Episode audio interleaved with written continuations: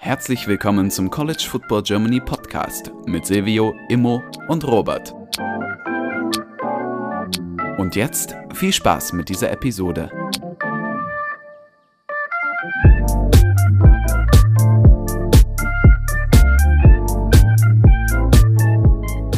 Hallo und herzlich willkommen zurück zu dieser neuen Folge des College Football Germany Podcast. Mit dabei ist heute Immo.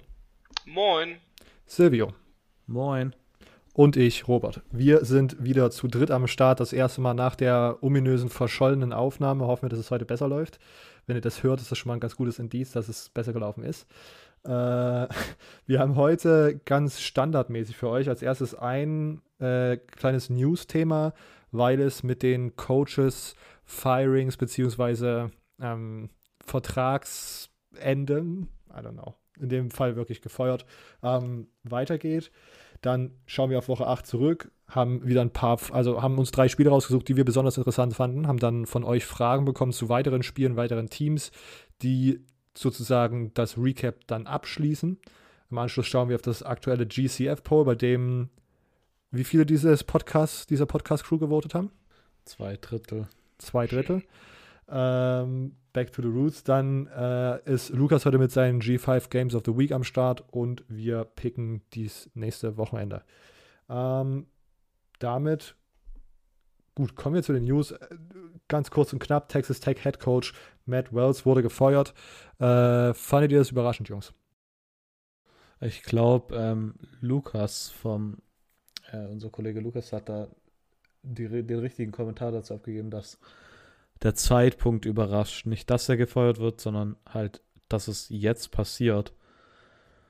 Ähm, also für mich kam es in der Hinsicht auf jeden Fall überraschend, aber ich frage mich halt, warum man es jetzt gemacht hat. Ich meine, also ich habe das halt jetzt so interpretiert, dass man direkt den Kandidat suchen will, dadurch, dass halt LSU auf jeden Fall jetzt gesagt hat, sie suchen USC und dann ist halt Texas Tech nicht wirklich, ja, ich weiß nicht, wie ich sagen soll. Also von den Big 12 Schulen wäre jetzt Texas Tech, glaube ich, eins, eher, glaube ich, in der unteren Hälfte von den, ja, ich weiß nicht richtig, wie ich sagen soll, auf einem Ranking von den guten Head Coaching Jobs, also Lubbock, Texas, ist jetzt schon auch nicht der der schönste Ort, glaube ich, das, glaube ich, immer eine abgefahrene Hitze und so, wenn ich es richtig in Erinnerung habe. Also glaube ich, dass man es jetzt gemacht hat, weil man irgendwie so ahead of the curve sein will mit dem Head Coaching Search, denke ich. Und ich meine, ich meine, Jeff Trailer wäre hier jetzt also wirklich, letzte Woche haben wir schon über ihn geredet bei UTSA, der Head Coach. Vielleicht für LSU jemand. Ähm, nachdem ich da noch mal ein paar Sachen gelesen habe und mit ein paar Leuten gesprochen habe, ähm, geschrieben habe, würde ich tatsächlich sagen, dass es eher, eher nicht zu, zustande kommen wird mit LSU, aber Texas Tech wäre da vielleicht ein gutes Sprungbrett. Ich weiß nicht, vielleicht wird ähm, ähm Matt Wells jetzt ja auch NFL Head Coach. Ich meine, letzte, der letzte Texas Tech Head Coach ist ja nach oben gefallen. Also, ähm, ja, das, das würde ich dazu aktuell sagen. Ja, Texas Tech steht aktuell 5 und 3, hat letzte Woche gegen Kansas State mit einem Punkt verloren. Aber wenn man nochmal so schaut, man hat da ja, keine Ahnung, die, die, Siege sehen jetzt nicht so mega nice aus, vor allem, weil man halt relativ schwach angefangen hat oder mit schwacheren, schwächeren Teams. Aber keine Ahnung, das, das, das, der Sieg gegen Houston wird am Ende wahrscheinlich gar nicht mal so schlecht aussehen, weil Houston ja auch gerade äh, im äh, AAC-Schedule ziemlich rasiert. Ähm, deswegen war auch für mich sozusagen, also ich hatte das auch, man ist glaube ich auch in die Saison reingegangen und wusste, dass das jetzt nicht der, äh, dass Matt Wells jetzt nicht den sichersten Platz hat, sage ich mal, weil das schon irgendwie davor die Unzufriedenheit relativ groß war.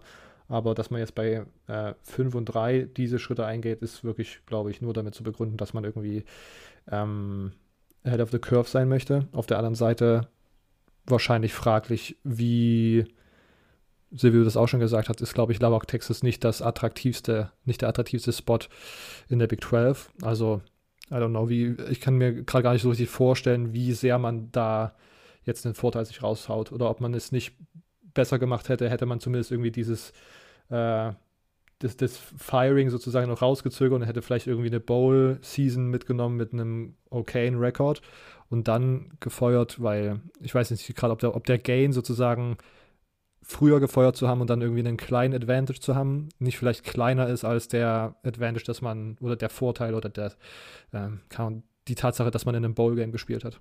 I don't know. Ja, ich meine, eine Option, die ich, ich weiß nicht, ob ich denke mal, dass sicher irgendjemand anderes auch auf die Idee gekommen ist und dass es jetzt nicht was Originelles von mir ist. Aber es könnte auch sein, also der Interims-Headcoach ist ähm, Sonny Cambi müsste er heißen. Der war, äh, ist der Offensive Coordinator von Texas Tech und Quarterbacks Coach. Hat bei Texas Tech am College gespielt. Ähm, ist 2020 wieder zurückgekommen zu Texas Tech, war dann zwischenzeitlich für, ich glaube, sieben Jahre ungefähr bei TCU als Offensive Coordinator und Quarterbacks Coach, hat aber auch bei Texas Tech angefangen zu, zu coachen, also nach seiner College und dann hatte der, glaube ich, kurz in der NFL und in der Arena League gespielt und hatte bisher keine Head-Coaching-Position oder so. Noch 40 Jahre müsste der alt sein. Vielleicht will man tatsächlich, man wusste, Matt Wells, das geht weiter nicht. Wir nehmen Sonny Cambi mal rein, probieren, was der als Head Coach macht.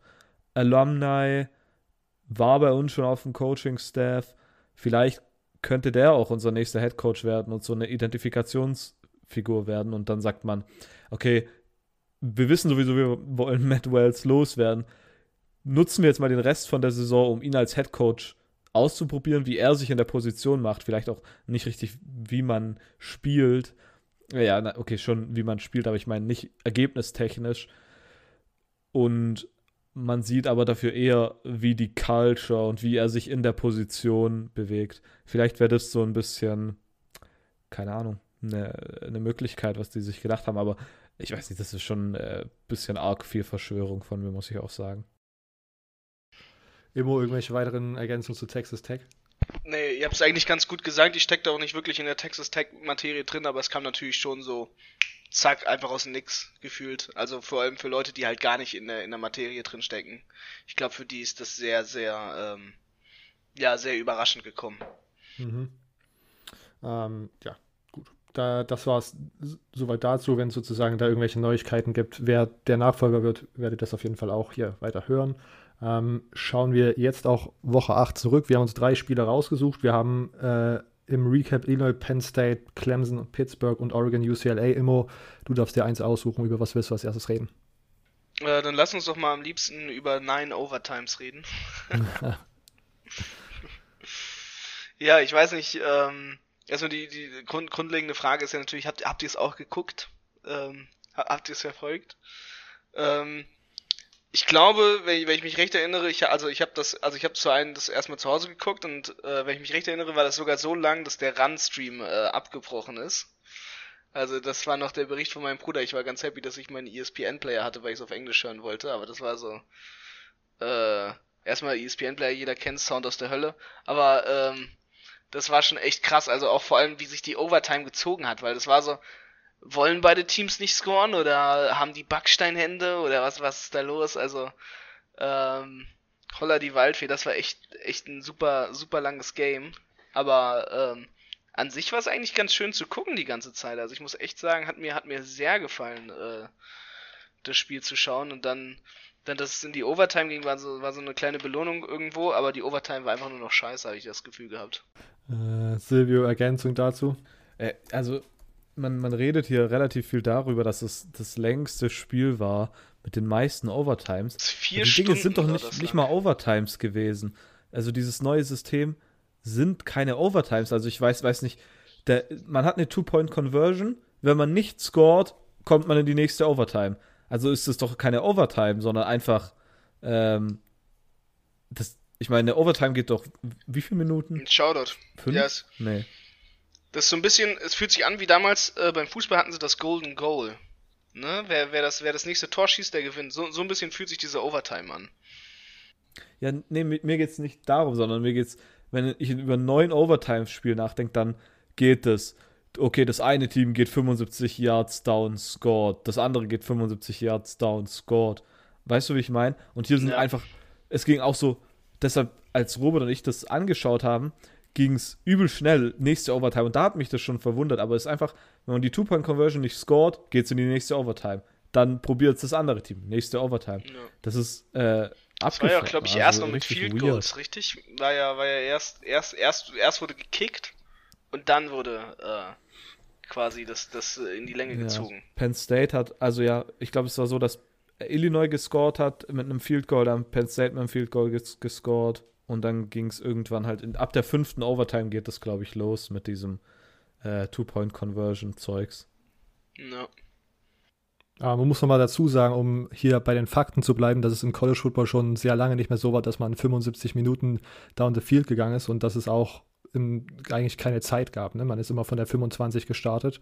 Äh, und dann wurde vor der Saison jetzt diese neue Rule mit dem Two-Point-Conversion-Off eingeführt, was äh, ich glaube am Ende die Zeit verkürzt hat, was glaube ich faktisch korrekt ist, aber auf jeden Fall die Anzahl an Snaps, die Spieler dann auf dem Feld stehen müssen und somit das Verletzungsrisiko äh, sozusagen minimiert werden sollte. Und das hat dann auch geklappt. Ich habe da irgendwo gelesen, ja, die Zeit war dann am Ende war neun Overtimes sind halt neun Overtimes. Das Spiel geht halt übel lange.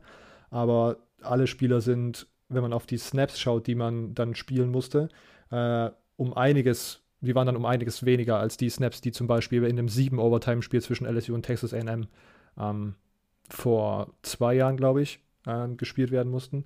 Und ob dann das keine Ahnung, Two-Point-Conversion auf äh, jetzt noch wirklich so attraktiver Football ist, weiß ich nicht, aber auf der anderen Seite, ich glaube auch, dass man ab einem bestimmten, ab einer bestimmten Overtime-Zahl kann man da auch nicht mehr attraktiven Football erwarten, weil es dann halt auch eine, eine 60 Minuten Footballspiel war und man dann schon x Ja. Amount of äh, Overtimes hinter sich hat als Spieler. Ja, Also körperlich auf jeden Fall sehr, sehr kräftezehrend, äh, so, so ein Spiel zu machen, auch selbst mit diesen Overtimes. Also ähm, mal gucken, wie sich das auch auf die nächste Woche für beide Teams dann auswirken wird.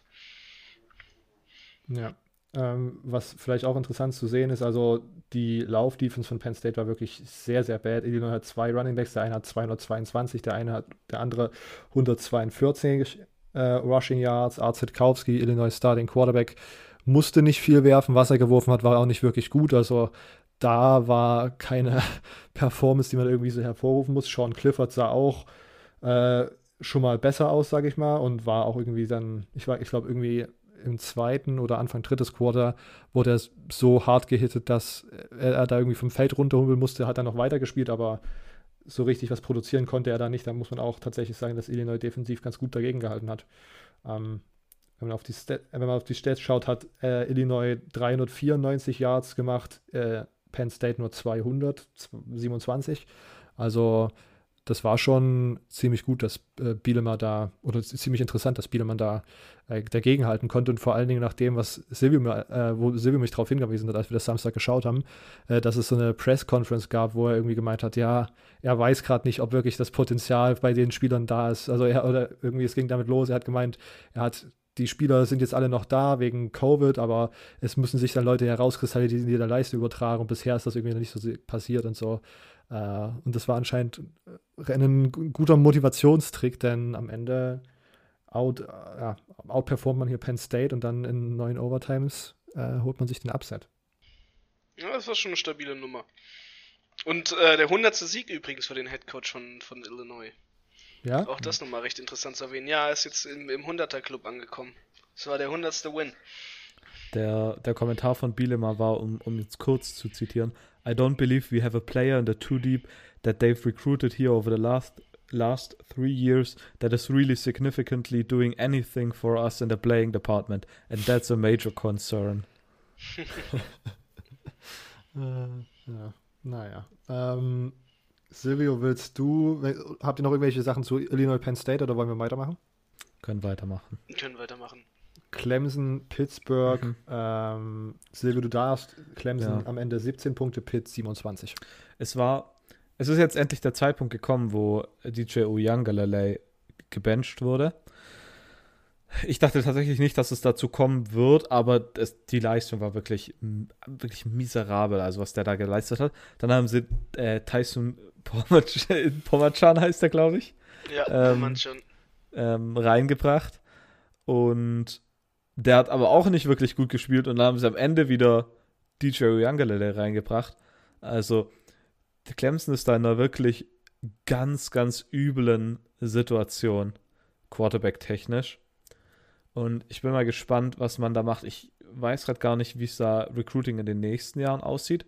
Ich glaube immer noch, dass DJ Oyangalele ein Potenzial hat auf jeden Fall. Ich meine, man ist nicht äh, ohne Grund irgendwie so ein Top-Recruit und hat schon gute Leistungen gezeigt und dann verliert man das auf einmal. Das kann ich mir irgendwie nicht vorstellen. Ähm, deshalb bin ich da mal gespannt, was in der Richtung kommt. Ich meine, man hat nächstes Jahr, ich habe es gerade aufgerufen, den Nummer 1, ähm, ich glaube, Dual Threat Quarterback mit Kate Klubnik. Ähm, das ist aktuell sogar der Top-Recruit, den Clemson hat in der 2022er Klasse. Also es kommen auf jeden Fall gute, frische Leute danach. Und in, in der Sache von Oklahoma sieht man, dass es vielleicht tatsächlich gut sein kann, so True Freshman auch mal reinzuwerfen. Okay, aber zum Spiel. Ja, also Pitt hat hier auf jeden Fall die Sache sehr, sehr dominant gemacht. 27 äh, zu 17, vielleicht sogar ein bisschen der Score enger, als es dann tatsächlich war. Die Sache bei Clemson ist das ganze Jahr über, dass die Offense abgefahren schlecht war. Also wirklich unglaublich schlecht. Da bin ich auch gespannt, was Offensive Coaching Changes kommen werden. Tony Elliott war immer einer der besten Offensive Coordinator, war immer für Head Coaching Jobs im Gespräch und hat, glaube ich, auch den Broyles Award gewonnen als, als ähm, bester Assistant Coach mal. Interessanterweise, Jeff Scott ist, glaube ich, letztes Jahr gegangen, der Co-Offensive Coordinator, mit dem Tony Elliott Co-Offensive Coordinator war. Und mehr oder weniger geht der von den ganzen Sachen weg und hat jetzt auf dem High Horse den USF Head Coach Job übernommen. Ähm, und Tony Elliott weiß ich jetzt nicht, ob sie, wenn sie rauswerfen, natürlich, ich glaube, jedes Team. Ich glaube immer noch, dass Tony Elliott auch kein schlechter Mann ist. Also, wenn, der sollte keine Probleme haben, irgendeinen neuen Job zu bekommen als keine Ahnung, Running Back Coach oder Quarterback Coach mit Offensive Coordinator Sachen verbunden. Bei irgendwelchen Power 5 Teams auf jeden Fall. Wahrscheinlich sogar relativ guten Power 5 Teams. Aber es muss sich hier auf jeden Fall was ändern. Und da bin ich sehr, sehr gespannt, was ähm, Dabo Sweeney hier machen wird in der Hinsicht. Ja, vielleicht kurz über die miserable Leistung von DJ Uyangalele, um es genau zu beschreiben. Also erstmal, ähm, er hat er hat äh, dumme Interceptions geworfen am Anfang und dann ähm, hat er im dritten Quarter, das dritte Quarter beginnt, er rusht und der Fumble wird geforst und dann hat zum Glück einen Clemson-Spieler recovered. Okay, das, dann denkst du, okay, schlimmer kann es nicht werden. Und dann kommt die schlimmste Interception, die du jemals sehen wirst der tost den Ball einfach so nach vorne und da steht einfach, glaube ich, der Linebacker und der denkt sich, okay, danke, der Ball landet einfach perfekt bei dem Linebacker den Händen und der returnt den einfach für einen Pick 6 und am nächsten Drive wurde DJ Uyangalele dann ge äh, gebencht. Am Ende ist er dann reingekommen, nochmal, wie gerade eben auch schon gesagt, und hat noch einen Rushing-Touchdown geholt, aber ja, das, da war Pitt auf jeden Fall zu viel. Dazu kommt bei Clemson noch, dass man in der Offensive Line ähm, Matt Brockhorst verliert der in der ersten Halbzeit verletzt rausgegangen ist. Was schlimm ist, da die Clemson O-Line sehr, sehr Probleme hat. Da hat man, Procos hat am Anfang in der, als Center begonnen, da man Center-Probleme hatte. Dann hat man ihn wieder zurück auf Right Guard gestellt, da man da Probleme hatte. Dann hat man ihn jetzt wieder auf Center gestellt, jetzt ist er komplett raus. Man hat auch ähm, Marcus Tate, das war ein Freshman, der hat am Anfang vom Jahr gestartet. Den hat man rausgenommen am Anfang von der Saison dann wieder und jetzt hat man wieder reingetan. Ähm, ja, das war also, die haben auch in der O-Line richtige Probleme und die Defense von Clemson, äh, von Clemson, ja, ist immer noch ziemlich gut eigentlich, aber irgendwie ist das so ein bisschen das ähnliche Problem wie bei Iowa, wenn man so ein bisschen. Also, sie haben die sehr, sehr gute Defense, aber wenn die Offense nicht läuft, dann kannst du halt auch keine Spiele gewinnen oder du hast dann Probleme irgendwann mal und Clemson hat die offensiven offensiven Probleme halt deutlich mehr, als es dann Iowa hatte dieses Jahr. Pitt auf der anderen Seite, Kenny Pickett hat unglaublich gut gespielt, hat am Ende drei Touchdowns, ähm, drei Touchdowns und ich glaube 300 Yards irgendwie so. Ich habe gerade die genauen Statistiken nicht auf. Und es wird jetzt immer häufiger als Heisman-Kandidat genannt und das finde ich auf jeden Fall schon möglich, dass es dazu kommen könnte. Ich denke immer noch, dass aktuell Price Young wahrscheinlich derjenige ist, der es gewinnen würde. Bijan Robinson ist noch ein Kandidat für mich, aber der kriegt nicht so den harten Hype irgendwie. Ja, ähm, was, was kann man sonst noch sagen? Also, Pitt sieht auf jeden Fall sehr gut aus im Hinsicht auf die ACC. Es ist tatsächlich wahr, dass seit 2010, seit 2010, kein Coastal-Team mehr die ACC gewonnen hat. Es war nur äh, aus der Atlantic, müsste es dann sein, oder? Ja. Ähm, Clemson wird es auf jeden Fall dieses Jahr nicht gewinnen und Clemson wird auch nicht in die Playoffs kommen. Oder ich glaube, ich weiß gar nicht, ob rechnerisch Clemson es noch gewinnen kann. Ich denke schon. Aber, oh, wobei, ich, ich weiß, ich weiß es gerade ehrlich gesagt nicht. Aber ich denke mal, dass Pitt auf jeden Fall der Hauptkandidat sein wird in der ACC. Und dann ist natürlich die Frage, wie weit kommt man?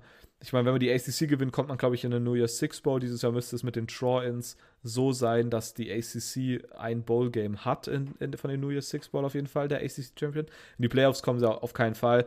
Ich meine, die Niederlage gegen West Virginia war zwar 44 zu 41, aber da hat man, also war relativ knapp, aber man hat so viel Punkte und Yards zugelassen und West Virginia hat direkt danach so viele Spiele auch verloren oder schlecht gespielt. Also die Playoffs schaffen sie es nicht, aber eine New Year's Six Bowl ist, glaube ich, für Pitt durchaus denkbar. Was ja nicht heißt, dass sie irgendwie in die Top 8 oder so kommen müssen und die Top 10, sondern sie können da in ihren Top 15 drum dumpeln äh, und am Ende, wenn sie die ACC gewinnen, doch noch in den New Year's Six Bowl einziehen. Wobei ich mir nicht 100% sicher bin, ob die ACC dieses Jahr einen Drawn hat für eins von, de, von für die vier nicht, ähm, pl äh, nicht Playoff-Spiele. Ähm, muss ich gleich mal nachschauen. Ja. Ja, also ich fand es auch äh, erstaunlich, wie schlecht das äh, dieses gelaufen ist für Clemson und nochmal einfach eine Unterstreichung. Ich glaube, das war das mal, das war einfach noch mal so ein stellvertretendes Spiel für das, was Clemson diese Saison anscheinend irgendwie ist, was immer noch crazy ist, weil ich jetzt gerade nochmal nachgeschaut habe und die sind eigentlich trotzdem ja immer noch auf Rang 4 von, von diesem Team Talent Ranking von 24-7, wo man sozusagen die ganzen Spieler zusammenzählt, die man als Roster hat, aber das ist alles, alles so weird mit dieser schlechten O-Line, dem Quarterback-Play, was einfach weit hinter den Erwartungen zurück irgendwie fällt. I don't know. Immer irgendwelche okay, Ergänzungen zu Clemson Pitt. Sorry, ja. Äh, ich muss korrigieren. Ähm, dieses Jahr hat die ACC tatsächlich kein Draw-In. Die Playoffs sind dieses Jahr der Cotton Bowl und der Orange Bowl. Hm. Und im Peach Bowl sind zwei At-Large-Teams. Fiesta Bowl zwei At-Large-Teams. Ich glaube, eins davon müsste dann das, ähm, das Group of Five Team sein. Das beste Group of Five Team. Und dann der Rose Bowl ist Big Ten und Pac 12 natürlich. Und der Sugar Bowl ist Big 12 und SEC. Ähm, hm. Also, das war mein Fehler. Äh, immer irgendwelche Ergänzungen zu Clemson Pitt? Nee, ansonsten nicht mehr. Zu. Ja, ich habe bei Penn State, Illinois natürlich die Fragen vergessen, die dazu kamen. Deswegen machen wir die nachher, wenn wir einmal durch sind. Clemson Pitt, aber äh, als erstes Kommentar von Divergent Cornerback: Florida State schlägt Clemson. äh, hier wird die Motivation direkt hoch für dieses ja. Rivalry-Game, was in der ACC stattfindet. Uff, uff, uff. Ich, ich, das ist ein bisschen hochgepickt schon. Puh. Silvio, Vibe-Check für diesen Take? Für Clemson, Florida State? Mhm. Uh, ja, ich meine, ähm, ich meine, Florida State hat letzte Woche den hart, hartnäckigen Test gegen UMass solide gewonnen und davor gegen äh, UNC und gegen Syracuse gewonnen. Also die letzten drei Spiele sahen gar nicht so schlecht aus von äh, Florida State. Also es ist durchaus möglich, ja. Aber ich, ja, ich kann es über nicht sagen, weil ich mich frage, macht Clemson jetzt endlich mal die Offensive irgendwie Anpassungen? Ich, das denke ich mir jede Woche. ähm, es wird, wird glaube ich, spannend. Also ich weiß gerade auch aktuell gar nicht, was der Spread dort ist, aber vielleicht dürfen wir das ja nachher auch noch picken. Ähm, ja, ich bin auch gespannt. Aber wenn nicht dieses Jahr, wann dann?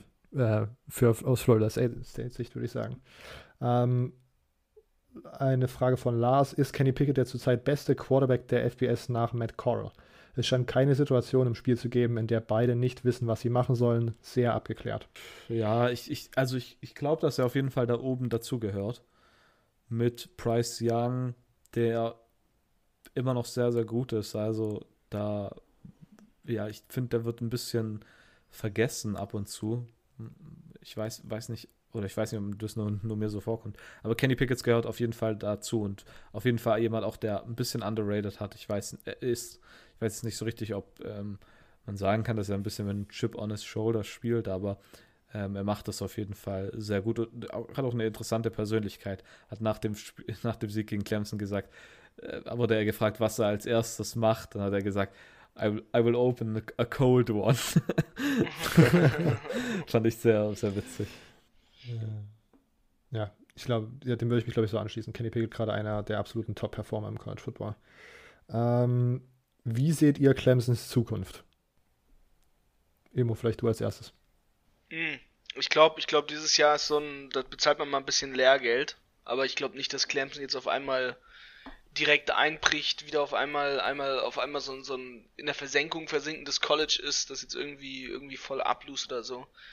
Ich glaube, da ist trotzdem nach wie vor eine, eine glorreiche Zukunft für diese Universität äh, vorhanden, außer natürlich, die bauen jetzt irgendwie, sag ich mal, total Mist und, und, und sehen sich selber auch auf einen auf, absteigenden Ast und, und verkacken es dadurch selber sehr stark. Also ich glaube nach wie vor eigentlich, dass, dass Clemson eine sehr stabile Zukunft hat, bloß dieses Jahr ist ein bisschen verhaut. Okay. Silvio? Ja, ich glaube, ich sehe das ähnlich. Die Frage, ja, aber man, ich glaube nicht, dass es dann so ist, dass es im nächsten Jahr auf einmal wieder läuft. Also, dass es einfach so ein Jahr ist, wo einfach nichts läuft, aber man, man muss, ich weiß nicht richtig, wie ich sagen soll. Also, ich glaube jetzt, man muss wirklich interne Wechsel machen. Vermutlich im Coaching-Staff, vielleicht auch im, Player-Personal. Ähm, dass es wieder läuft. Also das ist jetzt nicht was, das magisch auf, auf einmal wieder laufen wird wahrscheinlich. Ich meine, es gab auch Gerüchte, dass äh, DJ Uyangalele jetzt schon über einen Transfer nachdenkt. Ich weiß aber noch nicht, ob das die, die typische ähm, Ding ist. Also ich, ich kann es mir zumindest nicht, ich, ich, ich kann es mir als Gerüchteküche vorstellen, ich glaube eher nicht, weil ich habe auch äh, zum Beispiel gesehen, dass der Vater, äh, sag ich mal, sehr positiv über Clemson nach dem Spiel get getweetet hatte, ne? Das ist all part of the process and everything sowas in die Richtung. Also ich glaube nicht, dass er jetzt quasi den, ja, pff, naja, auf jeden Fall nicht, nicht so eine, so eine Drama, so, so ein Drama daraus macht, wie jetzt äh, gewisse andere Quarterbacks das tun würden. Ja, das kann, das kann natürlich sein. Ja, also ich glaube dieses Jahr, ich glaube, dass es nächstes Jahr wieder besser laufen wird und ähm, ich bin mal auf jeden Fall jetzt schon gespannt auf nächstes Jahr und wie es dann aussieht nur kurz als Anmerkung: Clemson ist minus 10 Favorit gegen Florida State aktuell. Oh, Hört sich okay. für mich ein bisschen viel an. Aktuell tatsächlich. Oh. äh, ja, ich bin bei apropos Clemsons Zukunft, also ich habe jetzt gerade noch mal geschaut, die, die, äh, die Recruiting-Rankings sind natürlich jetzt noch nicht so super aussagekräftig, weil noch nicht alles gesigned und äh, der Recruiting-Prozess beendet ist, aber man rutscht tatsächlich auf die 10 ab ähm, was, ich glaube, 2021 war man noch Top 5. Ähm, 2019 hatte man aber zum Beispiel auch schon mal so eine relativ niedrig gerankte, also auf 10 gerankte Recruiting Class. Und was ich auch interessant finde, ist, was Silvio schon gesagt hat, wie man jetzt darauf reagiert, weil für mich es immer noch irgendwie so ein bisschen weird ist, also immer noch nicht verständlich, was da eigentlich dieses Jahr passiert und warum tatsächlich das so läuft, wie es gerade läuft. Und wenn man sich so ein bisschen das Image von Clemson anschaut und wie die recruiten und was so, was die so nach außen projizieren, äh, haben die da immer sozusagen viel Wert drauf gelegt, irgendwie als interne, das, das irgendwie so als Familienangelegenheit zu machen. Das, das ist die Clemson Family und ich finde, das ist noch mehr als bei allen anderen Teams, wenn man sich mal so diese ganzen, keine Ahnung, die ganzen Sachen anschaut, die man so als, die man so an Medienzeug sozusagen bekommen kann. Ähm, und was dann zum Beispiel dafür spricht, ist halt, dass Tony Elliott und äh, Venables sozusagen Jahr um Jahr als Top-Coordinator gehandelt werden, als Kandidaten für jeglichen Head-Coaching-Posten irgendwie in den Raum geworfen werden und sie bleiben halt trotzdem da. Und jetzt ist die Sache, wie reagiert man auf diese Saison? Findet man irgendwelche schematischen Schwachstellen, irgendwelche Schwachstellen im Roster, die man sozusagen durch Recruiting oder Player Development in der nächsten Offseason verbessern kann? Oder denkt man oder geht die Route, dass man halt das Coaching-Staff oder das, das Personal irgendwie ändern muss. Und wie was für eine Auswirkung hat das aufs Recruiting, wenn man sozusagen die ganze Zeit das Bild von der Familie nach außen geben muss, äh, muss und sozusagen das auch machen kann, weil man seine ganzen Leistungsträger im Staff halten kann. Äh, wie wirkt das auf Recruiten, wenn man dann auf einmal nach einem schlechten Jahr jeden feuert und gehen lässt? Ähm, I don't really know. Vielleicht ist das sozusagen nochmal eine Variante, wo man bei Clemson irgendwie drüber nachdenken muss. Immer würdest du dem zustimmen, dass Clemson sich sehr so als äh, familiäre Gruppe irgendwie projiziert? Ja, also sind schon sehr, sehr eher so, so geschlossen von dem, was sie, was sie tun halt. Ne? Man, man versucht immer wenig nach außen dringen zu lassen. Ähm, und ich glaube, so werden sie es auch weiterführen. Und ähm, dementsprechend werden auch die Recruits die Reaktion sehen. Ne? Also wenn man jetzt auf einmal feuert und so, dann wird, dann wird das Kartenhaus auf einmal brüchig und äh, da muss man gucken, was passiert. Vielleicht kurz eine Sache noch. Ähm, übrigens, Tony Elliott war einer der Hauptkandidaten auf den Tennessee Head Coaching Job letztes Jahr. Und er hat tatsächlich sogar ein Statement rausgegeben, dass es ihm sehr, sehr schwer gefallen ist, diesen Job abzulehnen. Und dass er sich damals hätte nieder richtig hinsetzen müssen und darüber nachdenken musste, äh, ob er den, den Job nicht annehmen soll. Ähm, Finde ich relativ interessant, wie es jetzt irgendwie so sechs Monate später einfach aussieht. Oder zehn, zehn ja, sind schon zehn Monate fast äh, eher. Also ziemlich interessant. Ähm, da hättest du in einem SEC Powerhouse tatsächlich, auch wenn, wenn es in den letzten Jahren nicht mehr so ist, ähm, einen Headcoaching-Job gehabt und jetzt wirst du wahrscheinlich gefeuert als Offensive Coordinator, weil es nicht läuft. Also irgendwie, ja, ich bin mal tatsächlich auch gespannt, wo es danach für den hingeht, wenn er wirklich gefeuert wird. Also ähm, ich interessiere mich sowieso für sowas, für Coaching, ähm, Gerüchte und wo es Leute hinzieht und was dann die Connections zwischen Coaches sind. Und für jeden, der sich auch für sowas interessiert, da ist auf jeden Fall die Tony Elliott-Geschichte noch was ziemlich Interessantes. Würdest du wirklich Tennessee als Powerhouse in der SEC bezeichnen? So historisch gesehen schon. Ich meine, jetzt nach der, nach der ganzen ähm, Skandalgeschichte ist natürlich so ein bisschen tainted, aber ich, ich, ja, ich würde auf jeden Fall immer noch sagen, dass Tennessee ist eins, eins der Teams mit, der, mit den größten Fanbases. Ähm, und allgemein, ich glaube, du hast in deinem eigenen Staat, der ja jetzt nicht nicht mit Georgia oder so mithalten kann vom, vom Highschool-Level, aber du hast dort immer viele gute Talente und du hast die Chance, allein durch deine In-State-Recruits schon mal richtig äh, Top-Sachen zu bauen. Also ich glaube, die Grundlage ist dort ziemlich, ziemlich gut und zumindest hast du in deinem eigenen Staat nicht wirklich viele Gegner. Du kannst von Tennessee aus relativ leicht, ein bisschen nördlich ähm, scouten. In Ohio und in, in Kentucky müsste, glaube ich, darüber sein. No, North Carolina müsste drüber. Nee. Tennessee. Tennessee ist so ein bisschen. Ach, ich weiß es gerade nicht mehr. Aber es ist auf jeden Fall. Tennessee müsste weiter oben sein. Ähm, von, den, von den ehemaligen äh, konföderierten Staaten. Von daher, ich glaube, dass es Tennessee ein ehemaliger konföderierten Staat war. Ich glaube schon. Ähm, aber ich glaube, dass, dass Tennessee daher schon äh, da, da ziemlich gut. Ähm, ja, also Powerhouse, ja.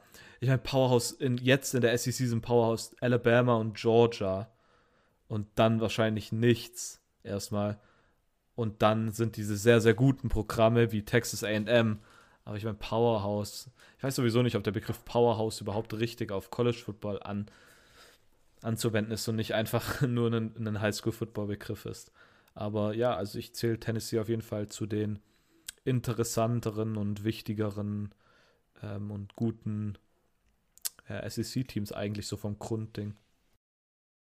Keine Ahnung, vielleicht Immo, Immo kann da vielleicht noch was, was er davon hält. Ja, doch, das macht schon, macht schon Sinn, sag ich mal. Okay. Ich, ja. Ich weiß nicht, bei, bei mir würde bei Powerhouse halt immer noch äh, Erfolg in der Gegenwart irgendwie mit einspielen. Deswegen war ich jetzt gerade ein bisschen äh, geschockt. Äh, Gut, damit haben wir auch Clemson Pitt abgehakt. Oregon, UCLA ist unser drittes Spiel. Oregon am Ende 34, UCLA 31. Also knapper Sieg für Oregon.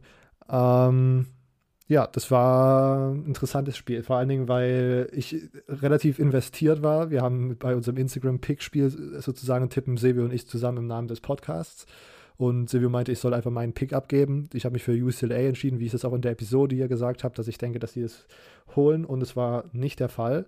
Ähm, sie sind tatsächlich ganz gut reingestartet, gehen 14-0 in Führung und auch äh, nach dem ersten Quarter. Aber zur Halbzeit ist es dann schon wieder äh, so ein bisschen äh, knapper geworden. Am Ende steht es zur Halbzeit irgendwie 14 zu 17.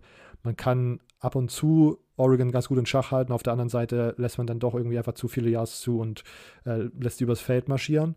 Äh, und am Ende ist, glaube ich, der Playmaker ganz klar ähm, Kayvon Thibodeau, der eine absolute, ähm, ja, eine absolute Career Night. Ich weiß gar nicht, ob es Career Night ist, weil die anderen Spieler halt eher auch schon immer, einfach immer krank performt haben, aber es war auf jeden Fall auch von dem Social Media Outrage, den man dann nochmal mitbekommen hat, waren da sehr, sehr viele ähm, Stimmen, die Kayvon Thibodeau als Number One Overall Pick im nächsten NFL-Draft gefordert haben.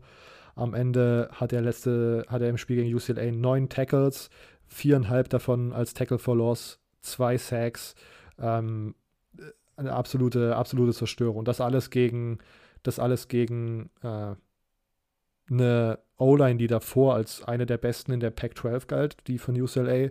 Und das war schon, ja, wirklich einfach eine sehr, sehr gute Nacht. Und, und, man muss auch ganz ehrlich sagen, dass ganz, dass in ein paar Situationen, in ein paar wichtigen Situationen auch UCLA da schematisch vielleicht jetzt nicht super durchdacht Plays gecallt hat, weil dann auf einmal irgendwie ein Tight End äh, als, als, keine Ahnung, Gegenblocker one, one, one, 1 gegen 1 für, gegen Kayvon Thibodeau stand oder man irgendwie ihn ungedeckt gelassen hat und dann irgendwie einen Running Back ihn blocken sollte, was halt auch so semi- beziehungsweise einfach nicht geklappt hat ähm, und das dann immer in Sex oder halt krassen Pressure auf, ähm, auf äh, Dorian Thompson Robinson ausgeartet ist, aber ja, am Ende ähm, war das, glaube ich, seine Nacht. Ähm, sonst hervorzuheben, Anthony Brown äh, hat okay gespielt. Also ich war von beiden Quarterbacks jetzt nicht wirklich irgendwie hin und weg gerissen.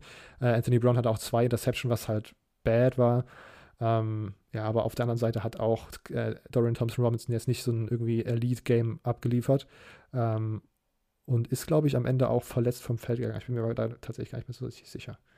Ähm, ja, Oregon weiterhin auf, auf Erfolgstour durch die, äh, durch die Pac-12, durch ihren Schedule und auch hier wieder nicht mit absoluter, mit absoluter Überzeugung, weil offensiv das halt irgendwie nicht das ist, was man sich vielleicht als Oregon-Fan äh, erträumt hätte, wenn da alles optimal laufen würde. Ähm, als irgendwelche Ergänzungen eurerseits dazu? Pac-12 Game, Oregon, UCLA? Ähm, ich, ich möchte von den Stats erwähnen, äh, auf, der, auf der defensiven Seite von UCLA, der Top-Tackler war diesmal ein Schwede, äh, Jordan Genmark Heath, äh, möchte ich einfach mal hervorheben, dass da äh, auch, auch Europäer auf der Seite ballen können. Ähm ja, und, und äh, Chip Kelly hat sich nicht verewigt. Ähm, das haben ja einige vom Spiel gesagt, ne? Wenn sie gewinnen, dann wäre das, wäre das der Big Move und dann, dann wäre er wirklich, dann wäre er wirklich ja der, der Super Coach und bla bla bla. Aber äh, nix da. Ja, das ist leider in die Hose gegangen. Silvio, Ergänzung? No. Silvio, nope. Okay, äh, dann Emo als erstes an dich. Wie stehen gerade die College Football Playoff Chancen für Michigan und Oregon? Also, ich glaube für Michigan nach wie vor sehr, sehr gut. Müssen jetzt natürlich auch gegen, ja, gegen Michigan State gewinnen. Für Oregon, äh, ich glaube, die müssen nur noch Top-Siege rausholen. Also die müssen, die müssen richtig High-Scoring gewinnen, damit sie unter die, also zum, zum, also mindestens in die Top 4 kommen. Mm, und ansonsten muss man, muss man einfach gucken, wie da, ja, wie da die Chancen bestehen, aber man muss, man, man wird mit Top-Siegen, sage ich mal, nur, nur es in die Playoffs noch schaffen. Also da muss, da muss man sehr überzeugend gewinnen, behaupte ich jetzt einfach mal. Ja. Ja, ich bin, ich glaube, Oregon muss halt auch gerade, braucht halt irgendwie so ein bisschen Mitarbeit von, von anderen Teams vor allen Dingen. Ja, also ja das da, ist es vor allem. Wenn es da irgendwie nochmal so ein bisschen Chaos bei den, also vielleicht kristallisiert sich da nochmal ein bisschen mehr was raus, weil ja jetzt Michigan und Michigan State gegeneinander spielen und Michigan gegen Ohio State auch noch kommt in ein paar Wochen. Ähm, was ja sozusagen auch alles Teams sind, die gerade irgendwie so an der, an der Tür von den Playoffs klopfen. Aber wenn, wenn da in diesen Spielen noch so ein bisschen Chaos passiert, kann ich mir sehr gut vorstellen, dass Oregon da, wenn sie, wenn sie ungeschlagen durchkommen, das muss man dazu sagen, ähm, doch noch irgendwie reinrutschen können. Und am Ende ist dieses Jahr irgendwie sowieso in meinem Kopf irgendwie alles so, dass, dass Georgia existiert und Alabama. und vielleicht Ohio State und danach ist aber halt irgendwie so ein bisschen wieder der vierte Platz offen. So, äh, wir haben gesehen, Cincinnati ist jetzt nicht, äh, ist nicht unschlagbar. Ähm, und irgendwie ist diese Saison wieder so ein bisschen Chaos, dass da, dass da noch Platz ist. Und Oregon kann da reinrutschen. Auf der anderen Seite haben wir auch in den letzten Jahren immer wieder gesehen, äh, Oregon leistet sich gern mal in den letzten paar Wochen der Regular Season den einen oder anderen Fauxpas, der da äh, dann die Playoffs kosten kann und äh, nicht äh, unbedingt vorteilhaft für die Pac-12 aussieht. Ähm, immer auch hier mal an der Stelle direkt schon mal gefragt, äh, Michigan hat jetzt diese Woche gegen Northwestern gewonnen. Wie ist der, wie ist der Vibe-Check gerade, auch wenn du die Fanbrille abnimmst und jetzt nicht sagst, Michigan ist das beste Team? Äh, wie sehen wir die Chancen gegen Ohio State? Ist, ist das sogar in zwei Wochen schon? Ähm, das muss ich ganz schnell nachschauen, in wie vielen Wochen das ist. Ich glaube, das ist noch nicht in zwei Wochen. Ich glaube, man hat noch einiges an Spieltagen äh, dazwischen. Ach, stimmt, genau. Genau, es ist, ist in einem Monat. Also, es ist ja, genau in einem Monat letzte. ungefähr. Äh, jetzt, sage ich mal, zum Aufnahmezeitraum. Ähm, ist das letzte Spiel, das letzte Regular-Spiel der Saison.